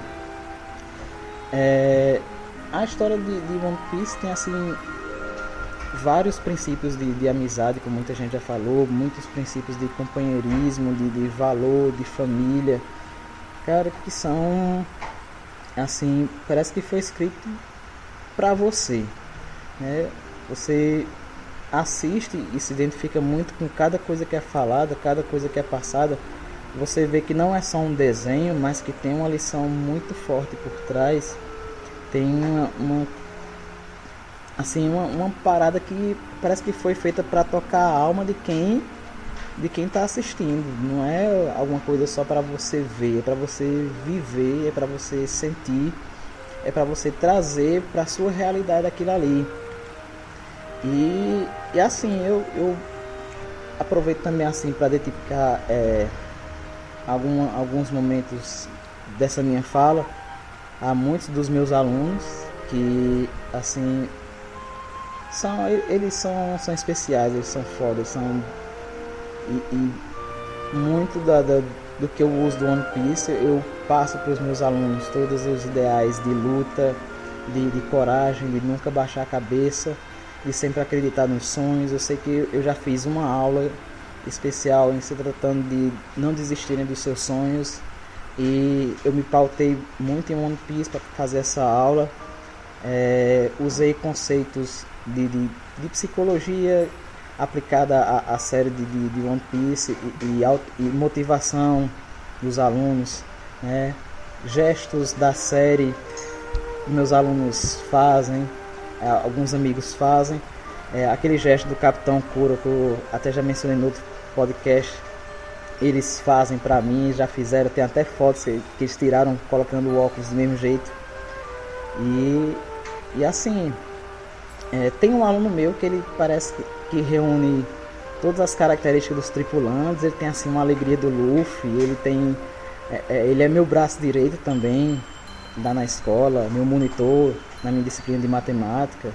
Ele, ele tem assim um, um, aquele jeito meio charmoso do Sanji, ele, ele é criativo como o, o Frank, ele é inteligente como a Nico Robin, ele né, que é o Wesley, deixar aqui um abraço para ele também, que ele é um cara assim espetacular, é, é, um, é, um, é um tesouro lá dentro da escola que eu, que eu descobri e que tenho o maior orgulho dele. É, tive, tive um, uma passagem minha bem pessoal quando eu estava tentando mestrado também e eu passei por um problema pessoal bem, bem, bem grave na época da, de tentar a seleção do mestrado e eu acabei sendo, sendo derrotado nesse momento. E isso me deu assim uma, uma vontade de desistir de tudo, de, de querer jogar tudo pro alto. E eu lembrava de algumas coisas do Luffy, de não querer desistir. E eu, mas ainda assim ficava aquela coisa, aquele sentimento meio que eu tenho que tentar outra coisa. Aí veio um amigo meu, o Eric, que quando eu tava assim bem para baixo, que eu, que eu tava querendo desistir, ele disse para mim, você não pode desistir. Se o capitão cair, todos nós caímos juntos.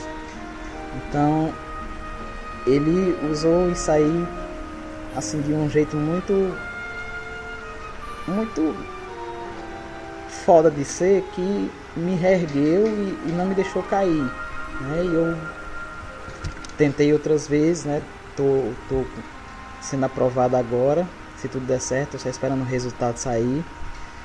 É, tem outra questão também muito forte em One Piece que foram os protestos do ano passado atrasado, quer dizer, aqui no Brasil, toda aquela coisa. E eu lembro de um amigo meu, que aliás, hoje ele é amigo meu, que na época não era. E eu conheci justamente através da OPEX, que é o Levi. Ele foi para as ruas manifestar com o cartaz do Dragon e com os ideais de revolução, de, de, de pregar a mudança. E eu tinha a mesma ideia dele, tanto que no meu cartaz eu desenhei o símbolo que tem o rosto do Dragon. E muita gente que estava nas ruas comigo na hora dos protestos, que identificaram o, o, símbolo do Dragon no cartaz que eu levava, começaram a pintar o símbolo do Dragon também no rosto. E foram para as ruas protestar. É, foram protestar colocando o símbolo do Dragon no rosto e isso foi, foi foda, foi emocionante. E, e, e hoje o Levi, que que levou esse cartaz para a rua, é um dos amigos mais próximos que, que, que, eu, que eu ganhei graças a One Piece. É, é um cara assim extremamente foda também. E, e, e, foi, foi massa esse momento de, de, dos protestos que os ideais de libertação, de determinação, de buscar seus sonhos, de não, não se render diante das injustiças, a gente colocou isso muito evidente nas ruas. A gente tirou realmente a, a ideia do, do anime e colocou em prática. Isso aí foi, foi, foi único. Né? Tem é, é, outro, outro momento assim que vem antes do One Piece, de eu conhecer a, a série, mas que tem a ver com algo que acho que foi o QT que falou, que é de você e tipo quererem determinar algo para sua vida, mas que depois você acaba encontrando seu verdadeiro destino. Né? Aquela história que o Garp quer muito que o Luffy seja marinheiro, mas depois ele encontra seu próprio caminho, que é ser pirata. E assim eu, eu comecei entrando na faculdade de Direito, né? Queriam que eu continuasse lá, mas eu vi que não era meu caminho, acabei descobrindo que meu caminho era realmente na matemática, era ir para a sala de aula, é uma coisa assim que eu realmente gosto, eu sou apaixonado por sala de aula, tenho o maior orgulho de ser professor, o maior orgulho de, de passar ensinamento para os meus alunos, não só do conteúdo, mas também de vida. E, e não gosto de ser é, é, é como o Luffy, ele não quer ser só um pirata, ele é uma pessoa que sai tocando vidas por onde ele passa sai conquistando aliados e amigos em toda todo momento. E eu coloco isso muito em prática porque eu não quero ser, eu não desde o momento que eu entrei em sala de aula, nunca pensei só em ser mais um professor, mas ser um educador de fato, de para realmente tocar a vida do, dos alunos, para que eles sejam verdadeiros líderes que vão tomar é, o futuro da gente, algo melhor. Eu sempre coloquei isso em prática, né? De me preocupar com, quem vai vir depois de nós. Né? É, é, algo sempre pensei em sair para a vida de todo mundo. É, outra, outra momento assim muito, muito importante para mim, né? dentro desse, desse dentro do da sala de aula, dentro do trabalho do professor, é que em 2012 eu ganhei um, um, um cargo dentro da escola, que é de diretor de turma, que é um professor que toma conta de uma turma específica e acompanha do primeiro ao terceiro ano.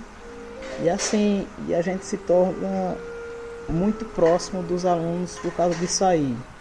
E eu digo muito que eles são são meus filhos, são meus são minha outra família.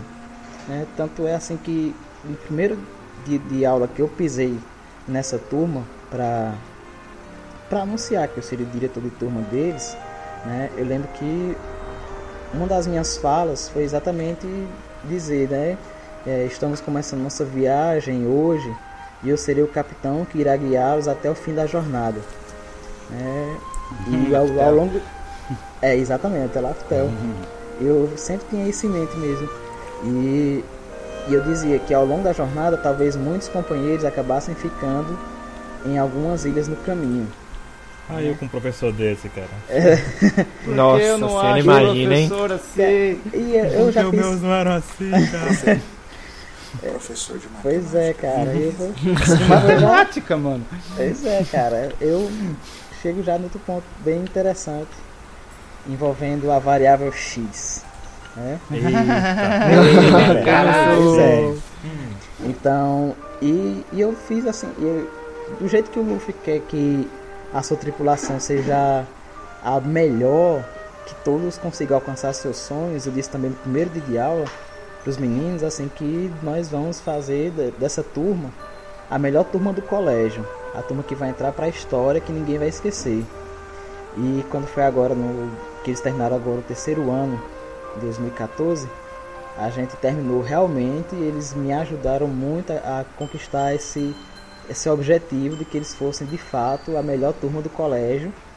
Né? Então assim, são, são eles deixaram de ser meros alunos para mim, se tornaram seres humanos extremamente fodas, cara. Eles são. Eu, eu, eu, tenho muito orgulho de cada membro dessa minha tripulação que eu ajudei a guiar ao longo desses, desses anos, do primeiro ao terceiro ano.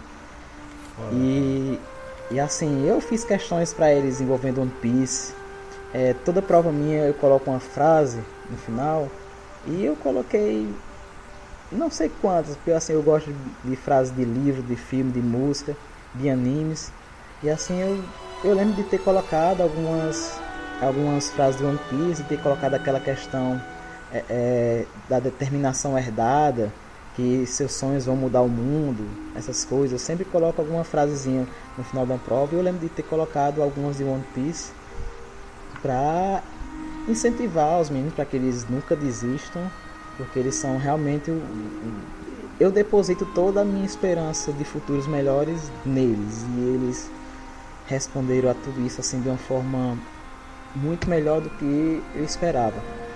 E isso cai exatamente naquela questão da família que não é apenas de sangue.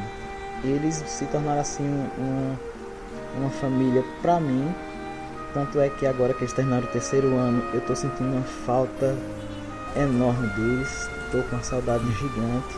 Amanhã vamos ter nossa, nossa despedida, assim, de, de vai ter uma aula da saudade. E, enfim, é eu ainda não sei como é que vai ser meu 2015 sem eles, sem minha tripulação por perto, mas a gente, a gente aguenta. No meio disso tudo, no meio do caminho, logo no primeiro ano, que eu achava que eu não fosse me apegar tanto, mas me apeguei, aconteceram uns problemas envolvendo é, é, nós professores que cancelaram alguns contratos, alguns professores iriam perder emprego e tudo, e que a gente iria ter que fazer um, um outro concurso, uma outra seleção para poder voltar para a escola. E a gente ficou duas semanas longe da escola, eu e os demais professores, a gente teve que fazer outro concurso para poder voltar a trabalhar. E eu lembro que, que, nesse, que nesse momento duas coisas assim de One Piece foram bem, bem fortes assim, que me remete àquele momento em que eles colocam a perna no barril, lá de, de fazer uma promessa, né? E outro dela que é o Fight Together, também que emociona muito. Com relação à questão do, da, de colocar o pé no barril, que tem a ver com a promessa, eu lembro que eles perguntaram sobre, sobre mim, assim, professor, e aí vocês vão, vocês vão sair, vão ser todos demitidos, e agora? Aí eu fui disse assim, eu prometo, eu prometo aqui na sala que eu vou voltar por causa de todos vocês. E eu fiz o concurso e isso eles sabem dessa história. Eu todo momento que que eu, que eu estive lá concentrado fazendo minha prova foi pensando neles e eu consegui, passei na prova e quando eu voltei para a sala de aula, a primeira coisa que eu disse, toda promessa que eu, que eu, que eu falo, eu cumpro e eu estou aqui de volta por causa de vocês, porque vocês são minha tripulação e eu prometi que ia levar vocês até o final dessa viagem. E, e, isso aí foi. Isso que é professor. Isso aí foi, foi muito marcante, assim, para mim, para eles também. E, e eu vi, assim, pelas palavras deles, toda a receptividade, o carinho e, e a falta que eles fizeram para mim, eu fiz para eles. E minha primeira aula quando eu retornei, primeira ou segunda, foi a segunda aula quando eu retornei, porque a primeira foi esse momento de acolhida, de retorno. Na segunda aula eu levei os meninos para a sala de vídeo e eu passei a abertura de Fight Together, porque no período em que eu estive ausente, eu fiquei assistindo muita abertura de anime e essa em especial me, me tocou, porque me fazia lembrar dos meninos que quiseram separar, me separar da minha tripulação não passei dois anos, mas passei duas semanas longe deles e como eu prometi, a gente iria se reencontrar e nos reencontramos é, lá no colégio. E essa abertura assim, ela me faz muito lembrar dos meninos e todo esse, esse processo que a gente de separação e retorno né, do, do capitão e sua tripulação. E, e, me emociona pra caramba esse, esse, esse momento, essa abertura. É, com relação ao X, né? Vamos agora ao X da questão, finalmente. É... Não, tem uma equação do primeiro grau, na verdade.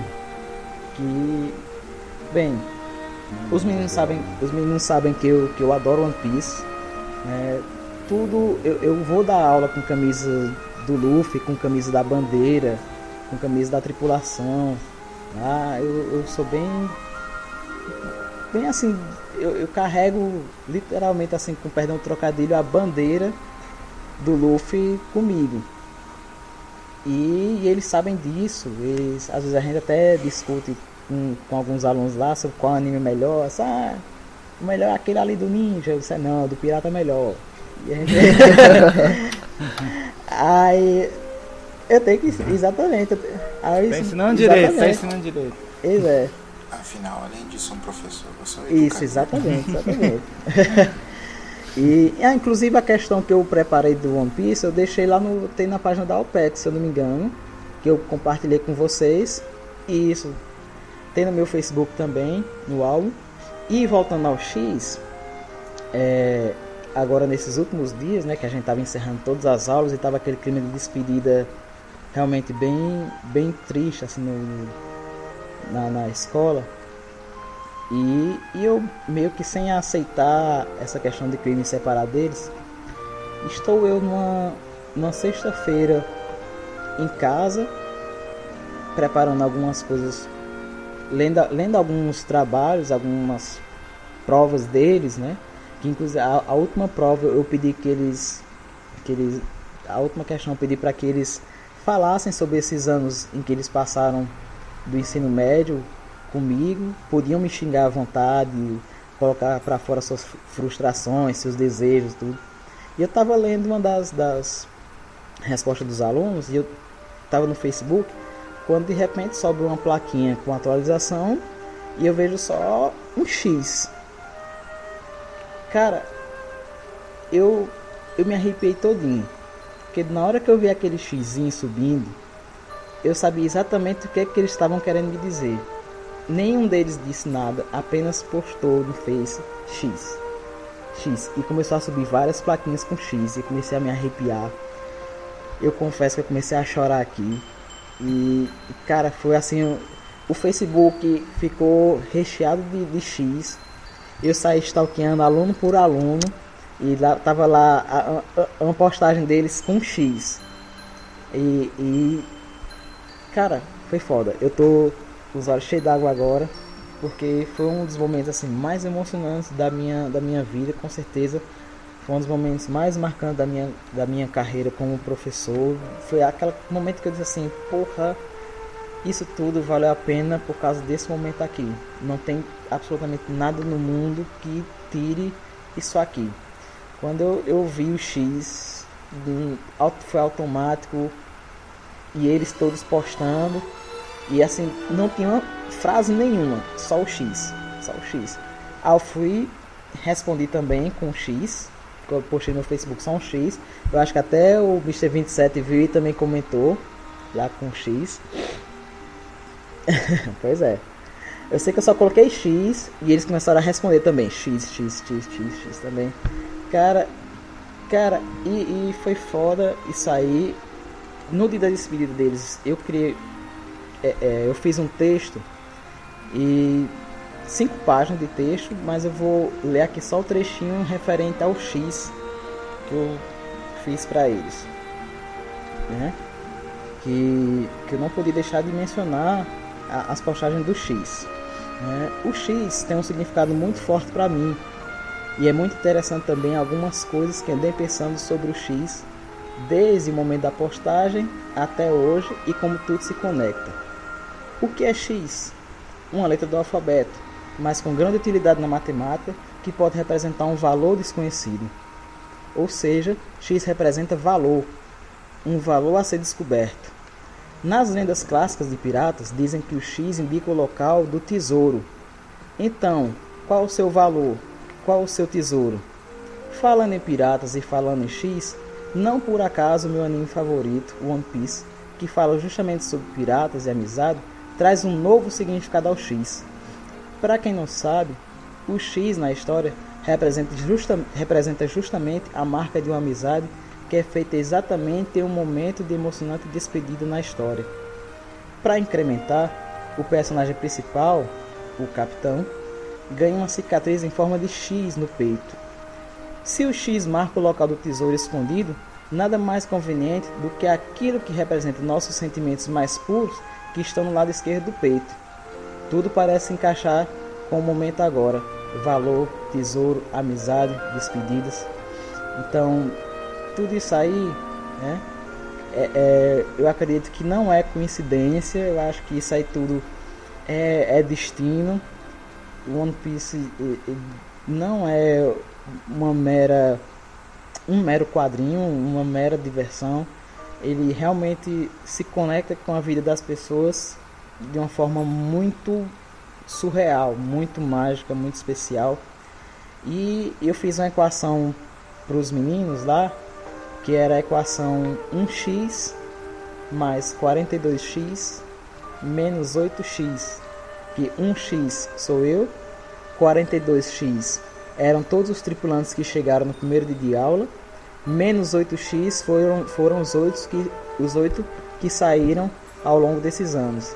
Então, nós todos formando, formamos a família 35X, que é a família do terceiro B. E tem até uma foto aqui especial que eu não postei ainda para eles, eu vou mostrar para vocês em primeira mão, que é justamente é porque eles viraram meu 3B 2Y, que é o terceiro B dois anos depois. Foda. E, e eu Olha vou, só. eu vou, eu vou colocar, eu vou colocar o link aqui pra vocês. Aí vocês vão ver eles antes e, e eles depois dos dois anos. Como é que minha tripulação ficou foda. Tá aí o link pra vocês. É, eu vou postar essa foto depois pra eles. Eu tô guardando essa foto pra mostrar pra eles. E não por coincidência, na primeira foto que eu tirei, eu tô com a camisa do One Piece. E quando eu fui tirar a foto dois anos depois, eu tô com uma camisa do One Piece que é o Luffy com eh, dois anos depois, né? Depois do time skip. E a foto tá aí. Ah, Eu com os meninos em 2012 e a foto com eles dois anos depois em 2014. Então. Olha. Muito bom, cara. Eles- rapaz. E. E eles- Dei uma medalha pra esse professor. Alguém deu um troféu pra esse homem. Ele tava estudando também no colégio, eu acho. Alguém dá um bacon pra esse homem. É, então. E que deixe longe da Buru, senão não chega o bacon Não, pra não, não. ele. Não, não, calma. Vindo da Bururu, isso é uma coisa extraordinária, porque ela está dando. É, Um bacon. bacon. Ah, dar um bacon não é pra qualquer um, não, papai. Verdade que ela disse bem É verdade, tá. Um bacon, porque um. Um. Um só. Não fique ganancioso. Não, vai ser dois o que? Tá achando que você é rude Roger, filho? né? Então esse aí eu apresento pra vocês aí minha família 3B, né? Que eu- foi um, um grande conceito que o One Piece passou, que é da família. Aí você, eu faço minhas palavras da Bururu quando diz que valorizem a família de vocês, sejam a de sangue, seja a que vocês escolheram, mas valorizem. Nós não chegaríamos tão longe sem nossa família, seja ela qual for. Isso é de suma importância para qualquer um. Valorizem a sua família e valorizem aqueles que estão próximos a vocês. A gente só chega onde a gente chega graças a essas pessoas. E como eu não poderia deixar de falar também, deixei por último falar da minha outra família OPEX, que são pessoas assim que eu aprendi a admirar muito. Normais. É, é, é. assim, é, eu já tenho um certo contato Ai, com, com o Mr. 27, que, eu- que às vezes eu chamo ele de meu patrão. Só nada. É, é. Pode ser. Ah. Mas assim, eu agradeço a, a vocês por esses momentos assim que a gente pode compartilhar One Piece. Infelizmente assim não tenho tanto tempo. Queria ter mais tempo pra estar partilhando mais coisas com vocês, né? Que vocês, eu sempre admiro o trabalho de vocês. Vocês são foda pra caralho. É, sou do, do tempo que eu vi assim, tinha o Mr. Zero, tinha o, o Thiago Ice, o Sam, né, o Mr. 27 dessa, dessa época também, lembro do Capitão K, né? E- Enfim, A gente todo. Uhum.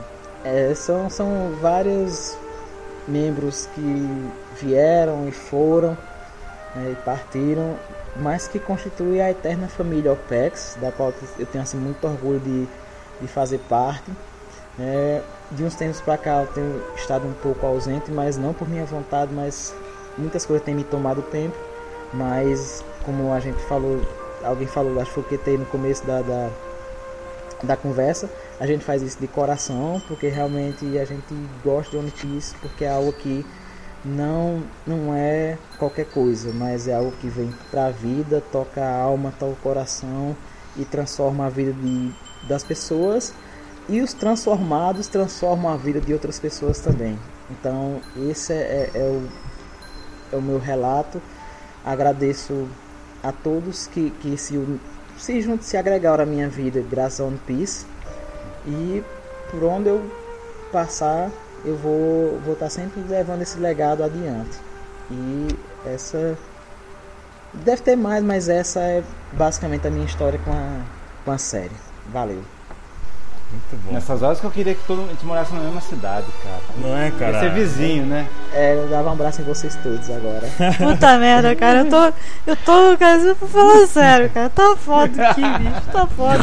Tá Thomas, foda, cara. Thomas, Tô conseguindo. Eu quero abraçar vocês, cara. não deseje viver na mesma cidade da Bururu, senão a gente não vai ter comida em casa. Menos o velho. Menos o capeleto. Eu quero abraçar todo mundo, menos o. Velho, eu acho assim que esse, esse, esse tema de podcast foi assim, é, foi importante. Foi não, tá sendo que ainda falta o Mr. Perfeito. Eita. Uhum. Não, Toma escapei. cara. Pô. Toma, toma distraído. O Capeleto escreveu no roteiro assim: Mr. 27, cadê? Assim, tá sendo importante, acho que o principalmente esquecido.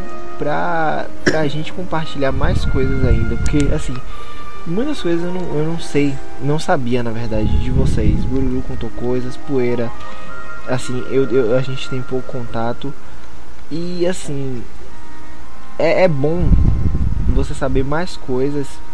Ser mais íntimo, na verdade, das pessoas que você tem contato todo dia Isso. Pra fazer seja, seja lá o que for e trocar confidência. Então, assim, é, tô sem palavras, fantástico. Os, os depoimentos são de cair o queixo, velho. Assim, eu realmente tô emocionado de verdade com cada um de vocês aqui hoje. E eu não, eu não tava esperando, sinceramente, que fosse uma coisa tão. que fosse mexer tanto assim comigo, entendeu? Fantástico, Cara, velho. Vocês são fantásticos. Uma coisa interessante que o Poeira falou e que esse ano a gente teve a homenagem dos 7 anos de One Piece, né? E ficou eu, é, Bururu e o Mr. 27, a gente resolveu discutir o que, que a gente ia o que, que a gente ia bolar de homenagem para One Piece esse ano. E o tema foi justamente o X. X da questão, da equação aí do Poeira. Foi o X que a gente também deu tanto valor, sabe? Foi a mensagem que a gente É. tentou passar para todo mundo. E, e e a música que foi tocada no vídeo de homenagem foi justamente We Fight Together, sabe? É foda. Tudo tá uma das conectado. músicas, né? E a gente foi uma das músicas que a Lucy Lu gravou e tal. A gente vai deixar o link também na descrição. E, e muita gente participou, muita gente entendeu a ideia que era tirar uma foto. A gente já pediu isso, que tirasse uma foto mostrando o X como uma cena de Alabasta, sabe? A Ah, gente entende aquela ideia da união de todo mundo junto, independente de estar fisicamente no mesmo lugar e tal, na mesma Uhum. cidade. Mas a gente não esperava É, uma que o coisinha negócio que- uma ser coisinha que mundial, eu- né? É, uma coisinha que eu, que eu esqueci, duas coisinhas. É, minha capa atual do Facebook é justamente um, um, um voto, um- sei lá, são palavras de gratidão a esses meus alunos, por, pelo tanto que eles mudaram minha vida. né? E tá lá o, o- tá lá o Luffy com um X no braço e saiu. É pra eles, eles sabem que essa capa do Facebook é pra eles. E no último dia de aula, muitos deles estavam com um X marcado no braço. É, Isso aí também Caramba. foi, foi foda. É foda. Ó, Cara, Foda. deve ter Best visto e não entendeu, né, Poeira? Mas É, é uma coisa tão simples, cara, e tem tanto significado. Pra aham, quem capturou essa mensagem aí, tem tanto significado, velho. É tão forte isso. é. Só, só quem vive, só quem vive, quem sente One Piece sabe como isso é poderoso. Como isso Quem é- vê de verdade, né? Que Parece que tem Quem vê gente de que verdade. vê e. sei lá. Tá vendo. Tem gente que coisa. vê e vai comentar sobre o episódio chamando o outro de viado. Fala, Porra! Não vê e fala oco, oco, só vê oco. É,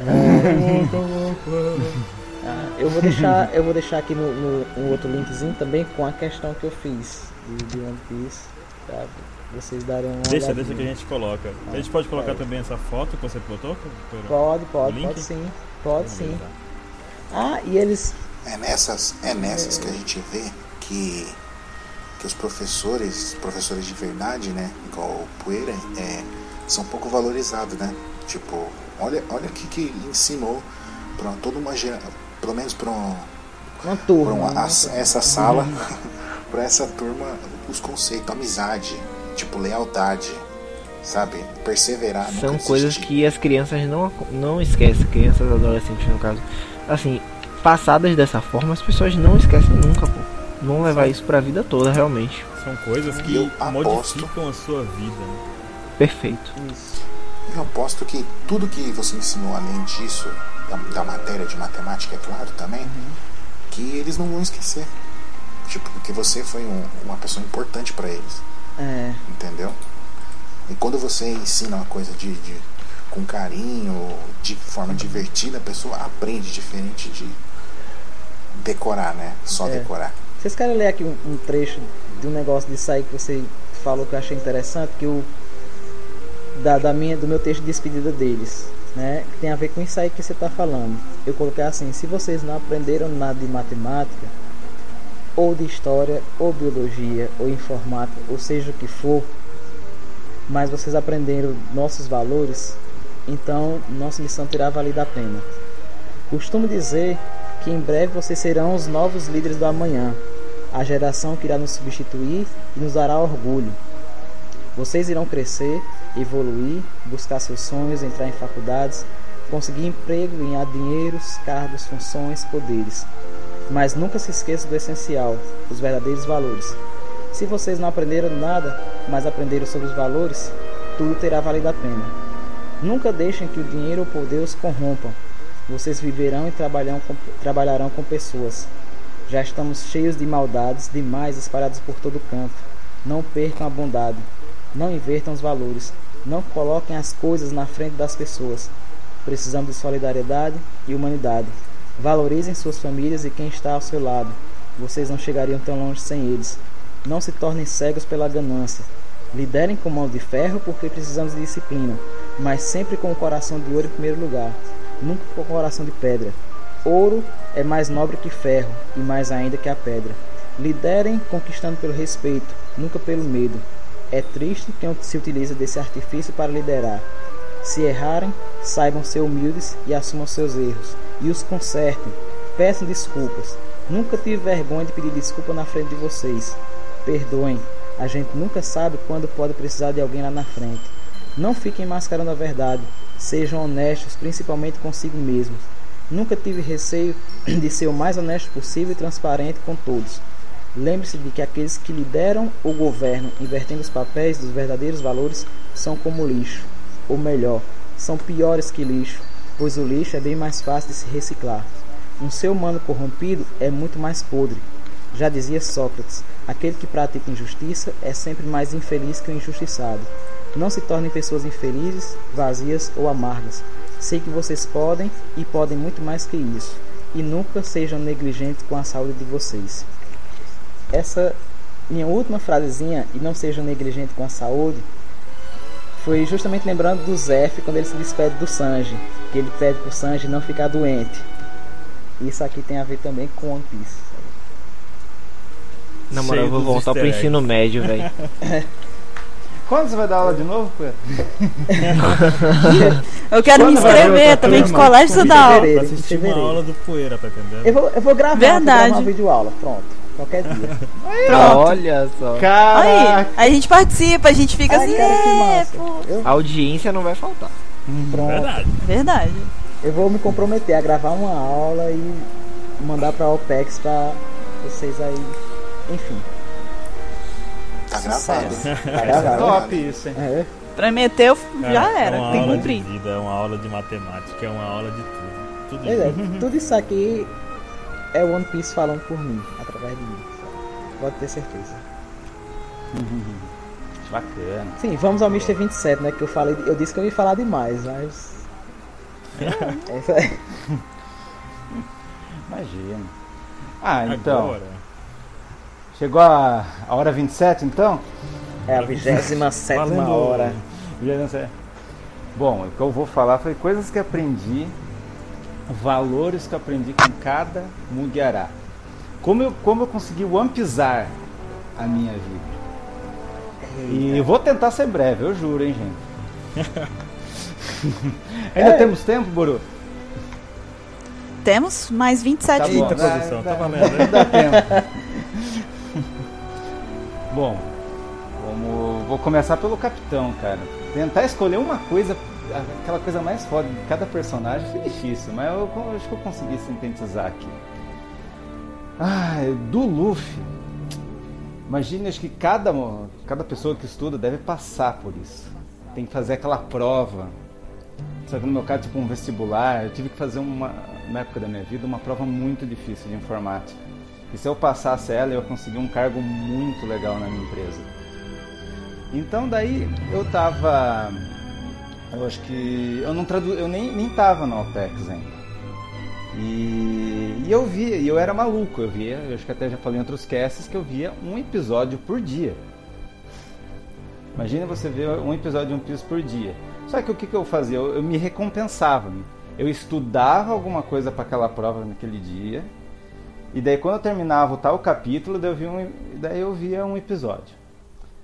E quando eu cheguei em certa parte, eu não acredito que minha prova caiu justo no episódio do que o Ruffy vence o Crocodile.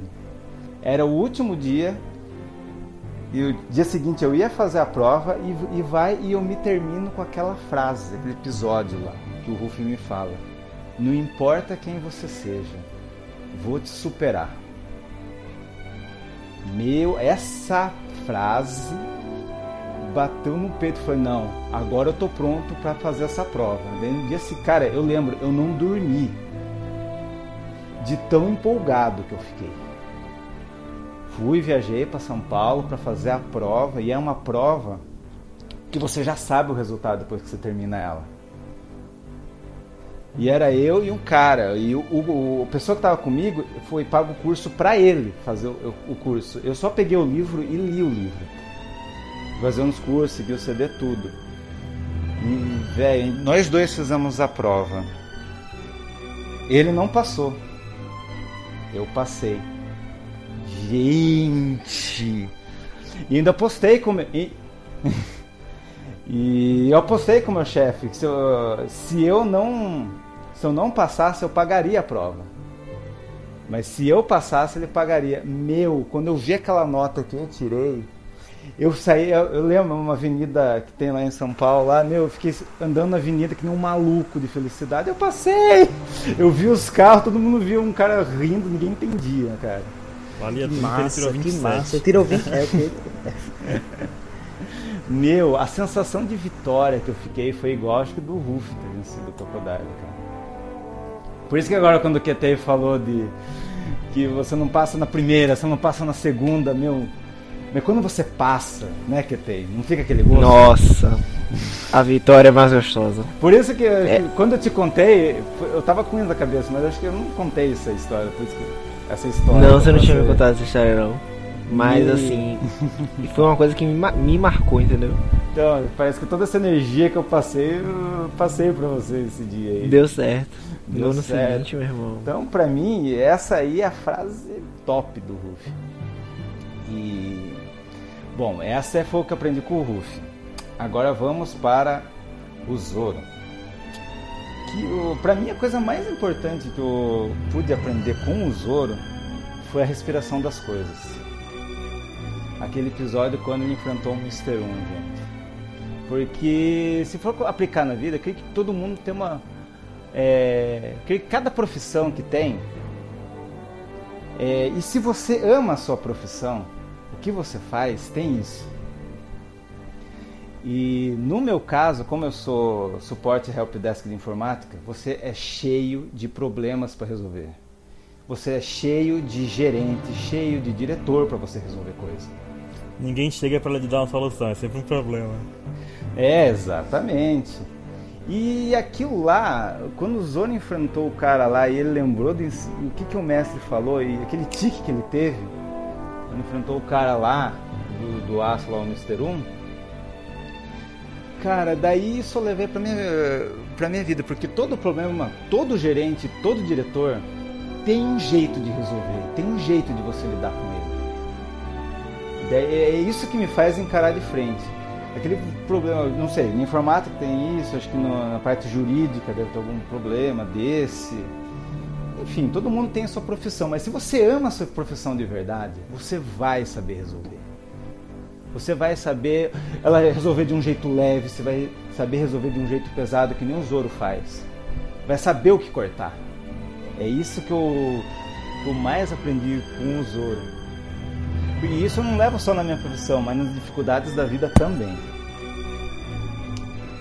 Isso do Zoro. Agora vamos falar sobre o meu personagem preferido e a lição que eu mais adoro, que é o Sanji. Bacon. Bacon. Melorin! Melorinho. Não, é, tirando. Ah, ah, não, por favor, por favor, não, não começa com esse de quem, não, por favor, não começa não. Não, tirando o fato das Melorinos, né, que até o PEX criou os Melorinos da madrugada, né? Mas não é só por isso que eu gosto do Sandy. Mas a lição, é, a coisa que eu mais aprendi com o Sandy foi quando ele tava com o Zef, cara.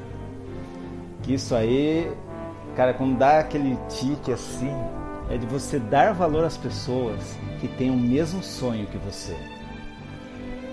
Quando você encontra essa pessoa que, que você quer lutar jun, eh, junto com ela, porque é muito difícil você achar a pessoa que pensa igual você. Mas quando você acha e encontra esses lindos da OPEX aí, você é. fica. Eu não vou ficar feliz com o seu elogio, seu maldito. O que você quer dizer com isso? Me ficou louco. É isso aí, é muito foda.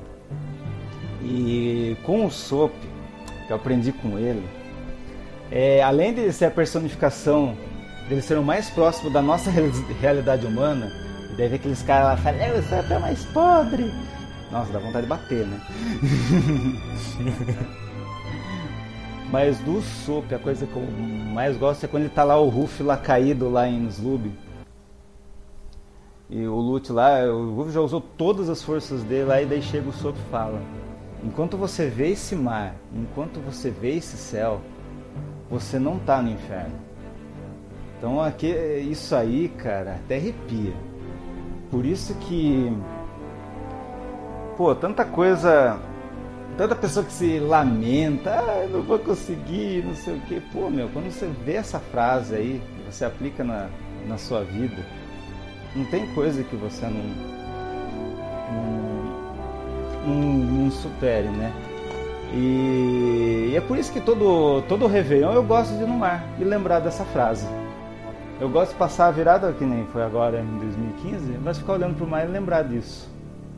Se você está passando por algum problema, você vai lembrar dessa fra essa frase motivacional que o Sop deu. Daí, daí vem os caras de novo falando, ah, é protagonismo do Ruff. Não, foi o Sop que ajudou ele. Né, gente? Cara, às vezes, basta que alguém diga alguma coisinha mesmo. É assim na vida, sabe? Uhum. Pra que você consiga fazer Acende. mais, sabe? É, exatamente. Uhum. É uma motivaçãozinha, uma fagulhazinha que você tá apagado lá, de repente vem uma, alguém diz alguma coisa para você, você. Todo mundo em algum explode, momento da vida precisa de um. Parece de que você. Parece, eu não sei quem já jogou Mega Man e tem aquela barrinha aí, é como se desse um E para você. É, pronto. e carrega o E, por isso que o Ruff venceu o, o Lute. E vamos lá, vamos ao nosso querido Chopa, que a coisa que eu aprendi com ele é aquela a frase básica, né? do Hiro Luke. As pessoas só morrem quando são esquecidas. Isso aí acho que muita gente é unânime em pensar que a saga do Chopper é uma das melhores. Porque o, o, o e todo aquele lance da bandeira, o símbolo da convicção, que é, quando você hasteia uma bandeira na sua vida, você não hasteia ela sem motivo. Isso aí é, nossa, cara, é muito muito foda e também, e no nosso caso, pelo menos meu e meus compatriotas da OPEC sabem da determinação herdada, que é do nosso Capitão K. Eu resumo tudo, toda a parte do Chopper, do, do, do Chopper Capitão K. E, e com o Frank, a coisa que eu mais, mais bateu de frente foi o aquele lance lá do Tom. Quem não fala só pra ah, como é ser um pai, é também as coisas que você faz na vida. É, que um pai deve sempre amar os seus filhos, um pai nunca deve renunciar a um filho. O navio, ou a coisa que você faz, é o seu grande orgulho. Sempre faça as suas coisas com dom. Por isso, e é isso, esse dom aí que a gente coloca em cada episódio, em cada mangá. A gente gosta, é isso que faz a gente acordar às 5 horas da manhã para fazer spoiler, né, Baru? Dormir né, no sábado. Não dormir no sábado. Fazer essa coisa especial, essa coisa marcante, pra, pra daí cedo todo mundo acordar e ver aquele mangá aquele mangá feito, ou de madrugada e fazer aquele episódio, domingão, né? É, aquele tempo que a gente acordava depois... 3 horas da manhã pra poder fazer as coisas. É. É, era, era, era massa. Eu botava o despertadorzinho pra 3 horas da manhã e revisar uhum. o texto, era bacana pra caramba. Uhum. Pra você que volta da balada, ah, vou ver um episódio, tá lá, já o episódio da OPEX. Ou aquele que acorda domingo cedo pra ver episódio, tá lá já o episódio. Cara, esse dom ah, que a gente tenta aplicar em cada coisa que o OPEX faz, tanto notícia quanto newsword, tanto agora o OPEX Cast, que a gente que a gente nossa tá virando uma coisa meio oficial, né? Toda semana se juntar e fazer esse trabalho aqui. Pois bem, e com a Robin? A Robin é aquele lance unânime, né? Quando o Sal fala para ela que o mar é vasto e algum dia amigos te protegerão, vão aparecer. E, e ninguém nasce nesse mundo para ser completamente sozinho. Porra. Isso aí, isso aí é uma frase, tipo, aquelas pessoas que se falam, ah, aqueles emo que tinha antes, ah, sou sozinho na vida, ou mesmo as pessoas que são sozinhos. Cara, nunca perca a esperança. Porque olha a gente aqui, mano e foi, foi desse jeito que eu encontrei esse bando lindo da OPEX. olha, é, gente, aqui, olha esse bando de fracassados. e, eu, e a gente ah, ainda olha, esse, olha esse bando de Eu vou fazer que eu vou fazer um falando dos seus é, emoções. É, eu vou fazer um momento roof aqui. Eu ainda creio que a gente um dia vai conseguir 27 membros nessa tripulação. É muita gente. muita Nós vamos gente. ter comida pra todo mundo ficar bururu aqui. Não, mas você... Eu não vou dividir comida com ninguém, não, tá? Fazer o alistamento mundial e achar os outros. A gente já passa fome aqui, cara. Não faz, faz. isso. Vocês já passam. Vocês já passam. Não vai dar, não vai dar. Nossa. 27 é muito. E os biscoitos? E ainda vou ter 27 mil seguidores, massa, massa. Bateu palma essa daí, essa tá mais fácil, essa tá mais fácil. Essa 27 pelo menos eu acho que já tem, né, de seguidores. É, 27, é, é, posso ter, posso ter. E com o Brook, aquela coisa assim que eu aprendi com ele, é aquela frase que até de um capítulo, cara, que morrer não é desculpa. Porque é, a saga de Thriller Bark, uma vez eu li assim, que cada saga o Oda abordava um tema. E o tema, o pano principal de, de Thriller Bark é a honra e quando o Brook fala morrer não é desculpa, é quando eles falam para cumprir uma promessa. Nossa, e... a saga do Brook é linda, velho. Uhum.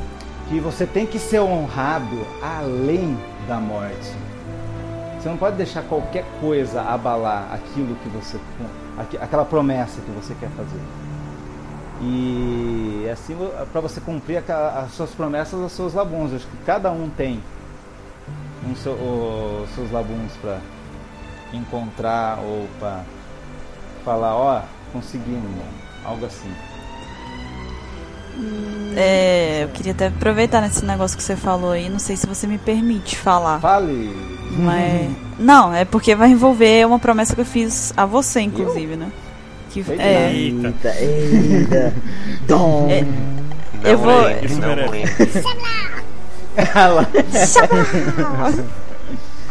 Não, eu vou dizer, se você achar que não é conveniente, que tem. Ai, praça. Então, é, eu queria aproveitar que você mencionou essa questão de todo mundo ter uma promessa e de você não deixar que a morte às vezes afete uma, uma, um comprometimento que você teve com alguém ou que você deixe de seguir uma determinação que você tinha antes e que foi abalada por uma perda. É, inclusive, eu até queria aproveitar isso para dizer que um dos motivos maiores de eu ter resolvido ficar aqui na OPEX e me, me esforçar na OPEX, é, como eu me esforço até hoje, dar o meu melhor para a OPEX, por assim dizer, foi quando o Mr. 27 me contou o que, que motiva ele aqui. Porque o Mr. 27 tem uma promessa também que ele fez. É uma promessa. E é uma promessinha que você prefere contar? Não, pode contar. Eu não, eu não ia contar, mas você pode. Você me dá essa carta branca? Posso Claro. contar? Eu prometo que eu vou ser, vou ser resumida. O, como muitas pessoas já devem saber, aqui na OPEX eh, a gente tem um capitão, que é o Capitão K, que foi a pessoa mais importante da OPEX no- nos anos em que a OPEX cresceu mesmo, assim, que surgiu. E até One Piece, né? Porque Por- One Piece De One Piece um no buraco. Brasil, cara. E até pra One Piece no Brasil, que fique claro isso aqui, que o, o Capitão K é, um, é uma das pessoas mais importantes pra One Piece no Brasil. É, é tipo, God ele é tipo um.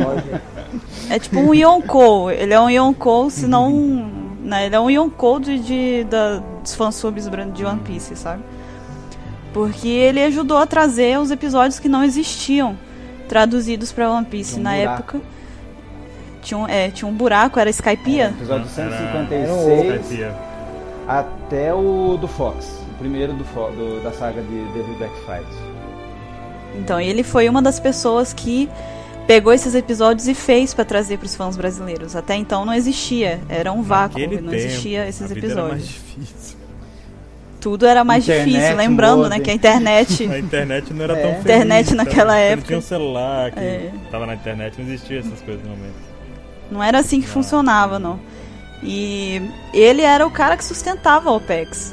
Ele foi o, o pilar principal da OPEX durante anos, e eu tô dizendo isso, eu nunca nem conheci ele. Mas é, quando, eu conhe... quando eu conversei com o Mr. 27 a respeito dele, porque eu sempre fui muito curiosa é, para saber o que, que, que ele tinha Mulher feito, né? curiosa, Ah, meu filho, é aquela coisa, você sabe como é que é, né? Não pode. Enfim, não pode dar pano pra conversa. É, ele me contou que. Porque os dois eram amigos de infância. E quando o, Mr., quando o Capitão K faleceu, o Mr. 27 me contou que o objetivo de vida dele era fazer com que o site da OPEX nunca morresse, nunca acabasse, em nome de todo o sacrifício, todo o esforço que o Capitão K fez. É, lembrando aqui que ele tinha uma doença e ele não era uma doença simples, era uma doença degenerativa, então não era uma coisinha em que Não era gripe. tava é, ele gripado. não era uma gripe, não era uma enxaqueca, entendeu? E ele mesmo assim, com essa condição dele, ele fazia tudo isso pela Ele OPEX. tinha, por exemplo, Em- cada um da, da OPEX tem uma função hoje. Ele tinha todas. Ele, fazia, ele podia fazer um episódio sozinho. Como fez, né? Eu até hoje. O até cara era hoje a OPEX toda, tenho uma né? habilidade que eu não tenho. O Capeleto que conseguiu ter, ter essa habilidade. O Capitão K, é, ele, ele conseguiu aprender, ele era muito inteligente. Apesar de ter pessoas que tem dois braços, duas pernas, anda tal, cara, ele, não, não andava, cara, ele não escrevia. Quer dizer, ele, ele tinha dificuldades em escrever, já estava com dificuldade de tudo, e ele tirava o tempo dele pra, pra fazer, pra preencher esse buraco de One Piece que tinha e começar a tra e traduziu quase toda a saga de Thriller Bark na época. E como vocês podem ver então, o K era o que a gente é hoje em várias pessoas, ele era em uma pessoa só. Ele Então, era o Super Saiyajin da É, OPEX. então- Eu Por fico isso que a gente imaginando- fala que ele é o Yonkou daqui, né? então podemos dizer que o Capitão K está vivo em nós todos. Exato. Exatamente. né? Eu acho E justo e dizer eu isso, né? acho. E assim, eu queria, né, eu, Poeira, Bururu, Michel 27, Capeleto, Ketei, Baruque, assim, assim, convocar vocês a, sei lá, eu estou tomado por uma emoção, assim, e a gente, assim, faz uma salva de palmas pra ele, que eu acho que merece, porque Oh. é cara. Eu tô com um sorriso do Luffy, E Ah, é, o K também deve estar rindo lá de Skypiea. ele tá rindo aqui com a gente. Mas eu queria só pra eu concluir que aí conversando com o Mr. 27, ele me explicou, ele me contou essa história aí do K, me contou com mais detalhes, né? E me falou que quando o K faleceu, ele tomou para ele essa determinação de que mesmo que ele carregasse o site sozinho, ele não ia deixar o OPEX morrer, mesmo que tivesse uma pessoa só entrando no site e que essa pessoa visse as coisas que ele botava lá, ele ia continuar fazendo isso. E eu achei isso a coisa mais nobre do universo que eu já vi até hoje, sabe? Porque ele faleceu, sabe? Tipo, ele não, ele não, em tese, muita gente falaria que não. Acabou. Perdeu o uhum. sentido, sabe? Não tem mais sentido. Não, e é, é, isso que é bonito, entendeu? Porque a OPEX, o cara continua vivo dentro da OPEX. Você, ele tá um pouquinho dele tá dentro de cada um de nós aqui, não, entendeu? Imagina, eu conhe... E quando ele me falou, quando você me falou isso, o Mr. 27, eu cheguei para ele e falei assim: "Pois então agora você não vai fazer essa promessa sozinho. Eu tô junto com você nessa promessa e eu vou cumprir ela junto com você." Então, a, a partir de hoje, a OPEX não acaba se depender de mim e de você. Entendeu? E foi daí. Eu nunca conheci o K, cara. Eu não, eu não conheci ele. Quando eu entrei no OPEX, ele já tinha falecido, infelizmente. Eu, eu lamento isso. Eu queria muito ter conhecido ele. Eu acho que ele foi um cara incrível, sensacional, nessas sabe? Nessas horas que eu fiquei sozinho e nessas horas que eu agradeço ao Baruch. Sem o Baruch, cara, eu não sei como eu consegui levar levar o barquinho. Chablão! Cara, mas é. O OPEX pode até ficar sem eu, mas o Baruch. Mas é porque eu participei de todo o processo todo. Quando tava na época do K, eu conheci. Eu, vou conhecer depois do Mr. 27, eu não conhecia o Mr. 27 na época. A gente era meio separado, né? Coisa. Era, cara. A gente era separado forçado, tem uma coisa errada. Tinha uma coisa errada ali naquele tempo.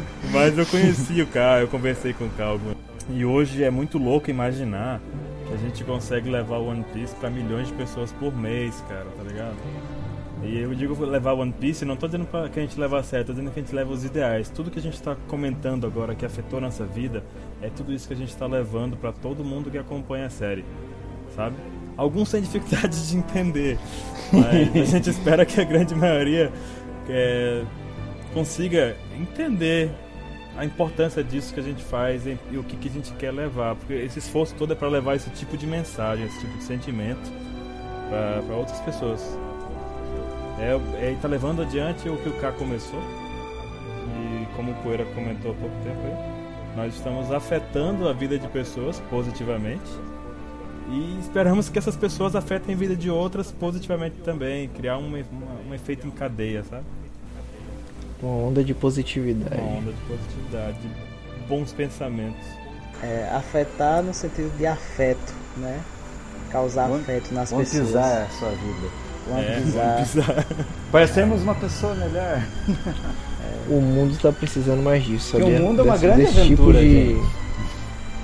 Cara, eu levo uma caixinha de surpresa. não é fácil. Assim, não é a todo momento que a gente consegue encontrar pessoas que tenham, assim... Como é que eu posso dizer? esse pensamento nobre, assim como a Buru falou, é, é assim, hoje em dia, infelizmente, é algo raro de se ver. Preservar a amizade, desejar coisas boas ao próximo, entendeu? Assim, a gente não tem trazido só o episódio, a gente tem trazido dias positivos para as pessoas.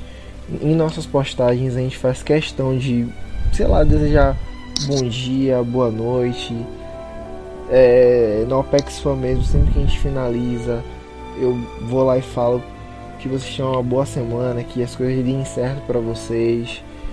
Porque quer, quer queira ou quer não, desejar coisas boas para as outras pessoas é desejar coisas boas para você mesmo também. Desejar bons fluidos, boas, sei lá, bons sentimentos, entende? E é como eu falei, o mundo está precisando um pouco mais de, de, desse tipo de compreensão. E acho que a OPEX é um, é um, é um ponto um pouco fora da curva nesse sentido, graças a Deus. É, e é engraçado pensar que a OPEX é o conjunto, somos nós, somos nós. É um grande concerto. Então, então é, você falou isso daí, vocês estão falando isso daí, eu lembrei que quando eu tava, que eu tava dizendo aquela hora, né, da, da minha história, tipo, do episódio, foi o episódio que o Zoro luta contra o, o Samurai Ryuma. que eu lembro ainda, eu nem lembro quem que, se foi você, Mr. Vicente, ou se foi outra pessoa que chegou e falou, ah não, aqui ó, o tradutor do episódio passou a noite traduzindo não sei o que e me apresentou o K. Aí eu falei, pô, e aí, beleza, cumprimentei, não sei o que, e ele já, já tava em cadeira de roda, tudo, e tipo, eu fico imaginando como é que ele deve ter ficado feliz, tipo, o esforço que ele teve, ver que tá- ficou todo mundo junto ali, tipo, como uma família, e, e vibrando e torcendo pelo Zoro, pela vitória dele ali junto, como se, como se fosse também, tipo, um, membro, um amigo, entendeu? É, é esse sentimento que, que, que, que a, gente, que a gente leva, assim, E né, ele, tá- e ele tinha a saúde meio debilitada. né? E era julho. E julho é frio. Tava um dia frio em São Paulo. E esse episódio, o Ansem lembra desse dia muito, foi muito belo. Imagina um monte de fã de cosplay vendo, sabe, conhecendo outras pessoas que gostam de One Piece. Acho que foi o dia que eu mais conheci o Ansem nesse dia. E não- só que ninguém assimila isso. Pelo menos as pessoas que estavam, porque o Ansem é o único remanescente daqui que depois foi menos de duas semanas depois daquele episódio que ele traduziu e todo mundo ficou feliz, ele faleceu. Foi, foi duas semanas depois. Ou seja, o frio que ele passou para fazer o episódio pode ter contribuído para ter pegado a pneumonia dele ter ido no hospital. Então, ou seja, cara, essa garra que ele tinha, a gente, é, pelo menos a gente abraçou, cada um de nós. É por isso que é muito justo ele ser chamado de Capitão K, né? Porque ele é a melhor pessoa entre nós todos pra poder personificar o Luffy, né? Que a determinação dele é de um D. mesmo. Perfeito. Por isso que a gente não tem nenhum da, da OPEX, é, é o Luffy. De, de escolhe o avatar do Luffy. Porque é dele, não tem como. Ninguém vai pegar isso. Vai ser sempre dele. Exatamente. E só para eu terminar, porque eu devo ter certeza que tem pessoa falando, mas e a Nami? Eita! E se você vai falar, esqueceu? Que noob! Ah. a Nami, eu vou ficar devendo pra vocês, porque isso eu não compartilho com ninguém. E, ah, Nossa, eu sou muito algumas pessoas, eu acho. Aquela carinha pra que você. algumas pessoas. Aquela ca- carinha Vou aquela. repetir, ele não compartilha Nami. Opa, digo. É. Hum. Nami Swan. Nami Eu queria deixar o ponto final da minha parte. Bom, a verdade é que a Nami é a Melorin, né? Melorin. Foi isso aí que você Melorin. Foi assim que ela deve ter contribuído como uma Não, Melorinha. não, não, mas tem, mas, não, mas tem uma história, mas isso aí. Esse aí fica aí, Peraí. né? Essa fica. Tá certo, tá certo. Tá, não, mas tá bom. Tá- Pelo menos o pessoal sabe que ela contribuiu de alguma forma. Só precisa saber de qual. gente, parem com essa conversa. Por acaso seria que a gata ladra roubou o seu coração? Estamos falando de Estamos falando de filosofias, meu caro poeta. Mereceu Xablau, mereceu claro, Xablau. estamos, estamos... Vai, manda o xablau. né?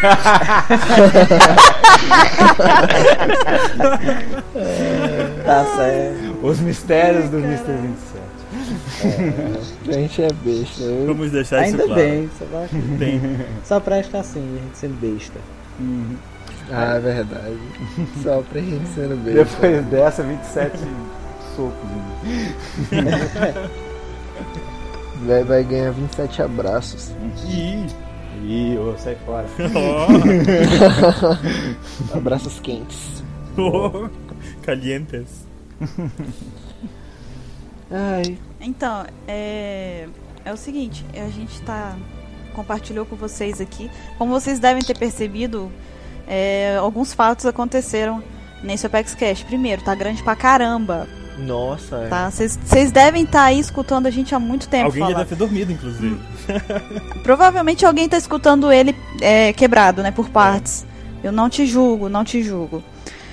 É, outra coisa, a gente tinha um propósito com esse Apex Cash aqui de mais uma vez mostrar pra vocês, o, tentar ser o mais transparente possível com vocês sobre a nossa realidade, sobre o que a gente passa aqui também, porque muita gente é, nos vê aqui na OPEX todo dia postando, até o pessoal brinca, vocês não dormem, não sei o quê. E a gente, na verdade, a gente tem aqui todo tipo de problema pessoal envolvendo a gente aqui atrás, entendeu? Dessa, desse site, por trás desse layout de site aí. Ixi, é o que não falta problemas. Exatamente. E a gente, tá, a gente estar aqui, inclusive conseguir juntar tanta gente nesse Apex Cash aqui, é uma coisa que, que é muito difícil de acontecer. Porque a gente quase nunca se encontra, embora a gente consiga conversar constantemente. É, às vezes eu, eu converso muito com o Baruch e no, aí no outro dia eu tô falando com o Capeleto.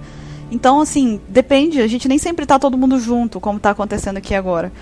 Então, é, mais uma vez, é, o propósito disso foi quase o mesmo da, da história do mangá que a gente fez da nossa história, né? Que a gente quer mostrar pra vocês um pouco da gente, como é que a gente é.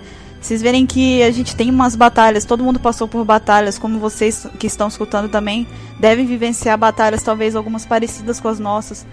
Então, isso aqui é a oportunidade que a gente está tendo de mostrar pra vocês um pouco mais de quem a gente é. Um, peda um do que a gente passou, né? Patuntos. É um pedaço de cada um de nós, né? Então, é que vocês entendem. a gente espera que a gente espera que de alguma forma essas experiências que a gente teve e esse aprendizado que a gente teve também sirva para alguém que esteja escutando, porque eu tenho certeza que pelo menos uma pessoa que estiver escutando esse Apex Cash talvez esteja precisando de ouvir alguma coisa que a gente falou aqui. Entendeu? Então, se isso, se a gente conseguir atingir esse objetivo e afetar pelo menos uma pessoa de forma Ou 27. positiva, eu acho ou 27 pessoas, 27 seria o número essencial, Nossa, se a gente apertar 27 para o baba. Se a gente. ah, é, exatamente. Vai ser. Pronto, a gente pode acabar o Anota aí, backscash. 27 zerou a Mentira. vida. Mentira. Mentira, mas é, falando sério, se a gente conseguir trazer algo bom pra cada um de vocês aqui, então o objetivo desse Apex Cash já foi é, atingido de alguma forma, né? E outra coisa que é interessante é mostrar pra vocês que a gente, cada um de nós aqui mora num canto do Brasil e até do mundo, né? Não os que estão aqui, né? Tem o, o Mr. Bushido que tá lá no Japão, ele não tá aqui no Apex Cash. O Nika. Mas a gente tá Nika, separado, tem o. Nika também que tá em Portugal. A gente tá espalhado em todo canto do mundo, então é meio que como funciona com a Vivi, né? Que a Vivi é uma companheira lá dos Mugiwara, que ela tá num lugar diferente, tá num lugar à parte, não anda junto com eles nas aventuras. Mas mesmo assim tá O sempre lá. sentimento não é diferente, né? Exatamente, entendeu? Da- o a amizade deles está valendo independente de qualquer tipo de distância ou obstáculo que aparecer. Então, assim, a acho que o, o que a gente mesmo quer dizer é isso daqui. E vocês querem cons- deixar mais alguma consideração, alguma coisa? Eu gostaria de agradecer a não só vocês que estão aqui, mas todo o pessoal da equipe da OPEX que, na verdade, afeta. Nós afetamos a nossa própria vida mutuamente, sabe? É uma coisa muito louca. Nós somos causa e consequência do, da qualidade de vida um do outro aqui. E não só isso, como nós também acredito que afetamos a vida de outras pessoas que talvez que a gente não conhece, de fato que eu espero que tudo que a gente disse aqui possa ser convertido em algo positivo. É, No final das contas, esse que é o objetivo Eu nosso. tenho mais uma coisa pra dizer. hum. Diga. Suspeitei desde o princípio. Então, gente, falar uma, uma besteirinha também? Esse Apex Cash vai ficando. Posso encerrar? É, fa- Alguém me deixa? eu ia falar só uma besteirinha. Então fala. É, queria agradecer realmente por assim por esse tempo que eu tô passando pelo OPEX que eu venho passando e que eu pretendo continuar É, obrigado a cada um de vocês pela paciência que vocês tiveram comigo É, por muitas vezes realmente eu não consigo estar com vocês fazendo as coisas e às vezes eu meus prazos é, não, não estão em, em dia. E assim, eu gostaria de realmente agradecer pela compreensão de vocês e pelas conversas, muitas vezes, que eu tenho com cada um. E pela, por toda a ajuda que vocês têm me dado. Realmente, vocês são pessoas fantásticas, velho. E espero conhecer cada um de vocês algum dia. Pessoal. Capeletos vai ser o primeiro. Tá decidido, fica na casa dele. Não, não, e Vou morar na sua casa. falar pra um negócio pra você que tem. Hum. Boa sorte de tanto. Cara, vou precisar. É mesmo, é mesmo, cara. Boa sorte. Cara, vai ser, vai ser complicado esse. Sabe a determinação? Vai ser muito necessária. Des, dessa vez eu vou precisar. viu? Tá, então, tá muito longo. Bem, Então, eu- pessoal, eu- é, seu Pex. eu- Oi, eu- oi, oi. Falta eu falar. cara. Exato. Poeira, poeira. Bom, Hum. eu queria assim, de coração, agradecer todos vocês por estarem nessa jornada junto, é, mesmo a gente estando em, em locais distantes, mas a gente mantém essa sintonia. A gente sabe tudo, o valor que isso tem pra gente, o valor que isso tem para outras pessoas. Espero assim de, de coração que um dia nós todos a gente consiga se esbarrar em algum canto, em algum evento, até sei lá, na, na casa de, de alguém futuramente. Do capeleto. pronto. é, pra dizer que, que é uma honra pra mim estar acompanhado de pessoas tão, tão competentes, tão fãs quanto eu, tão especiais e que eu aprendo a admirar mesmo de longe e, e que, enfim, vocês assim peguem, peguem as mãos de vocês e, e cruzem assim os ombros e apertem aí, que é para simbolizar que eu tô abraçando cada um de vocês, porque hoje o, o dia foi foi emocionante, né? Rapaz, esse E- homem é lindo. É, ai, para. Que risquetei, pai com senão- risquetei. Senão eu acredito. para. Pode ficar dizendo essas coisas pra mim não que eu acredito. E, e é isso, que cada pessoa que escutar esse, esse podcast, que ela converta isso em boas energias para passar adiante outros valores que a gente sabe que tem, tem tantos nessa obra tão genial e que possam também compartilhar com a gente, né? Que eu acho que a gente vai deixar um espaço aberto para que muita gente compartilhe sobre isso aí. Então é isso, o meu muito obrigado pelo convite, muito obrigado por deixarem eu desabafar assim tanta coisa que fez e faz parte da minha vida.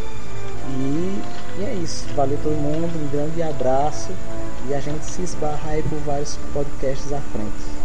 Valeu! Mais alguém? Um beijo pras Melodies. Ah, é só isso. Eu queria falar uma coisa.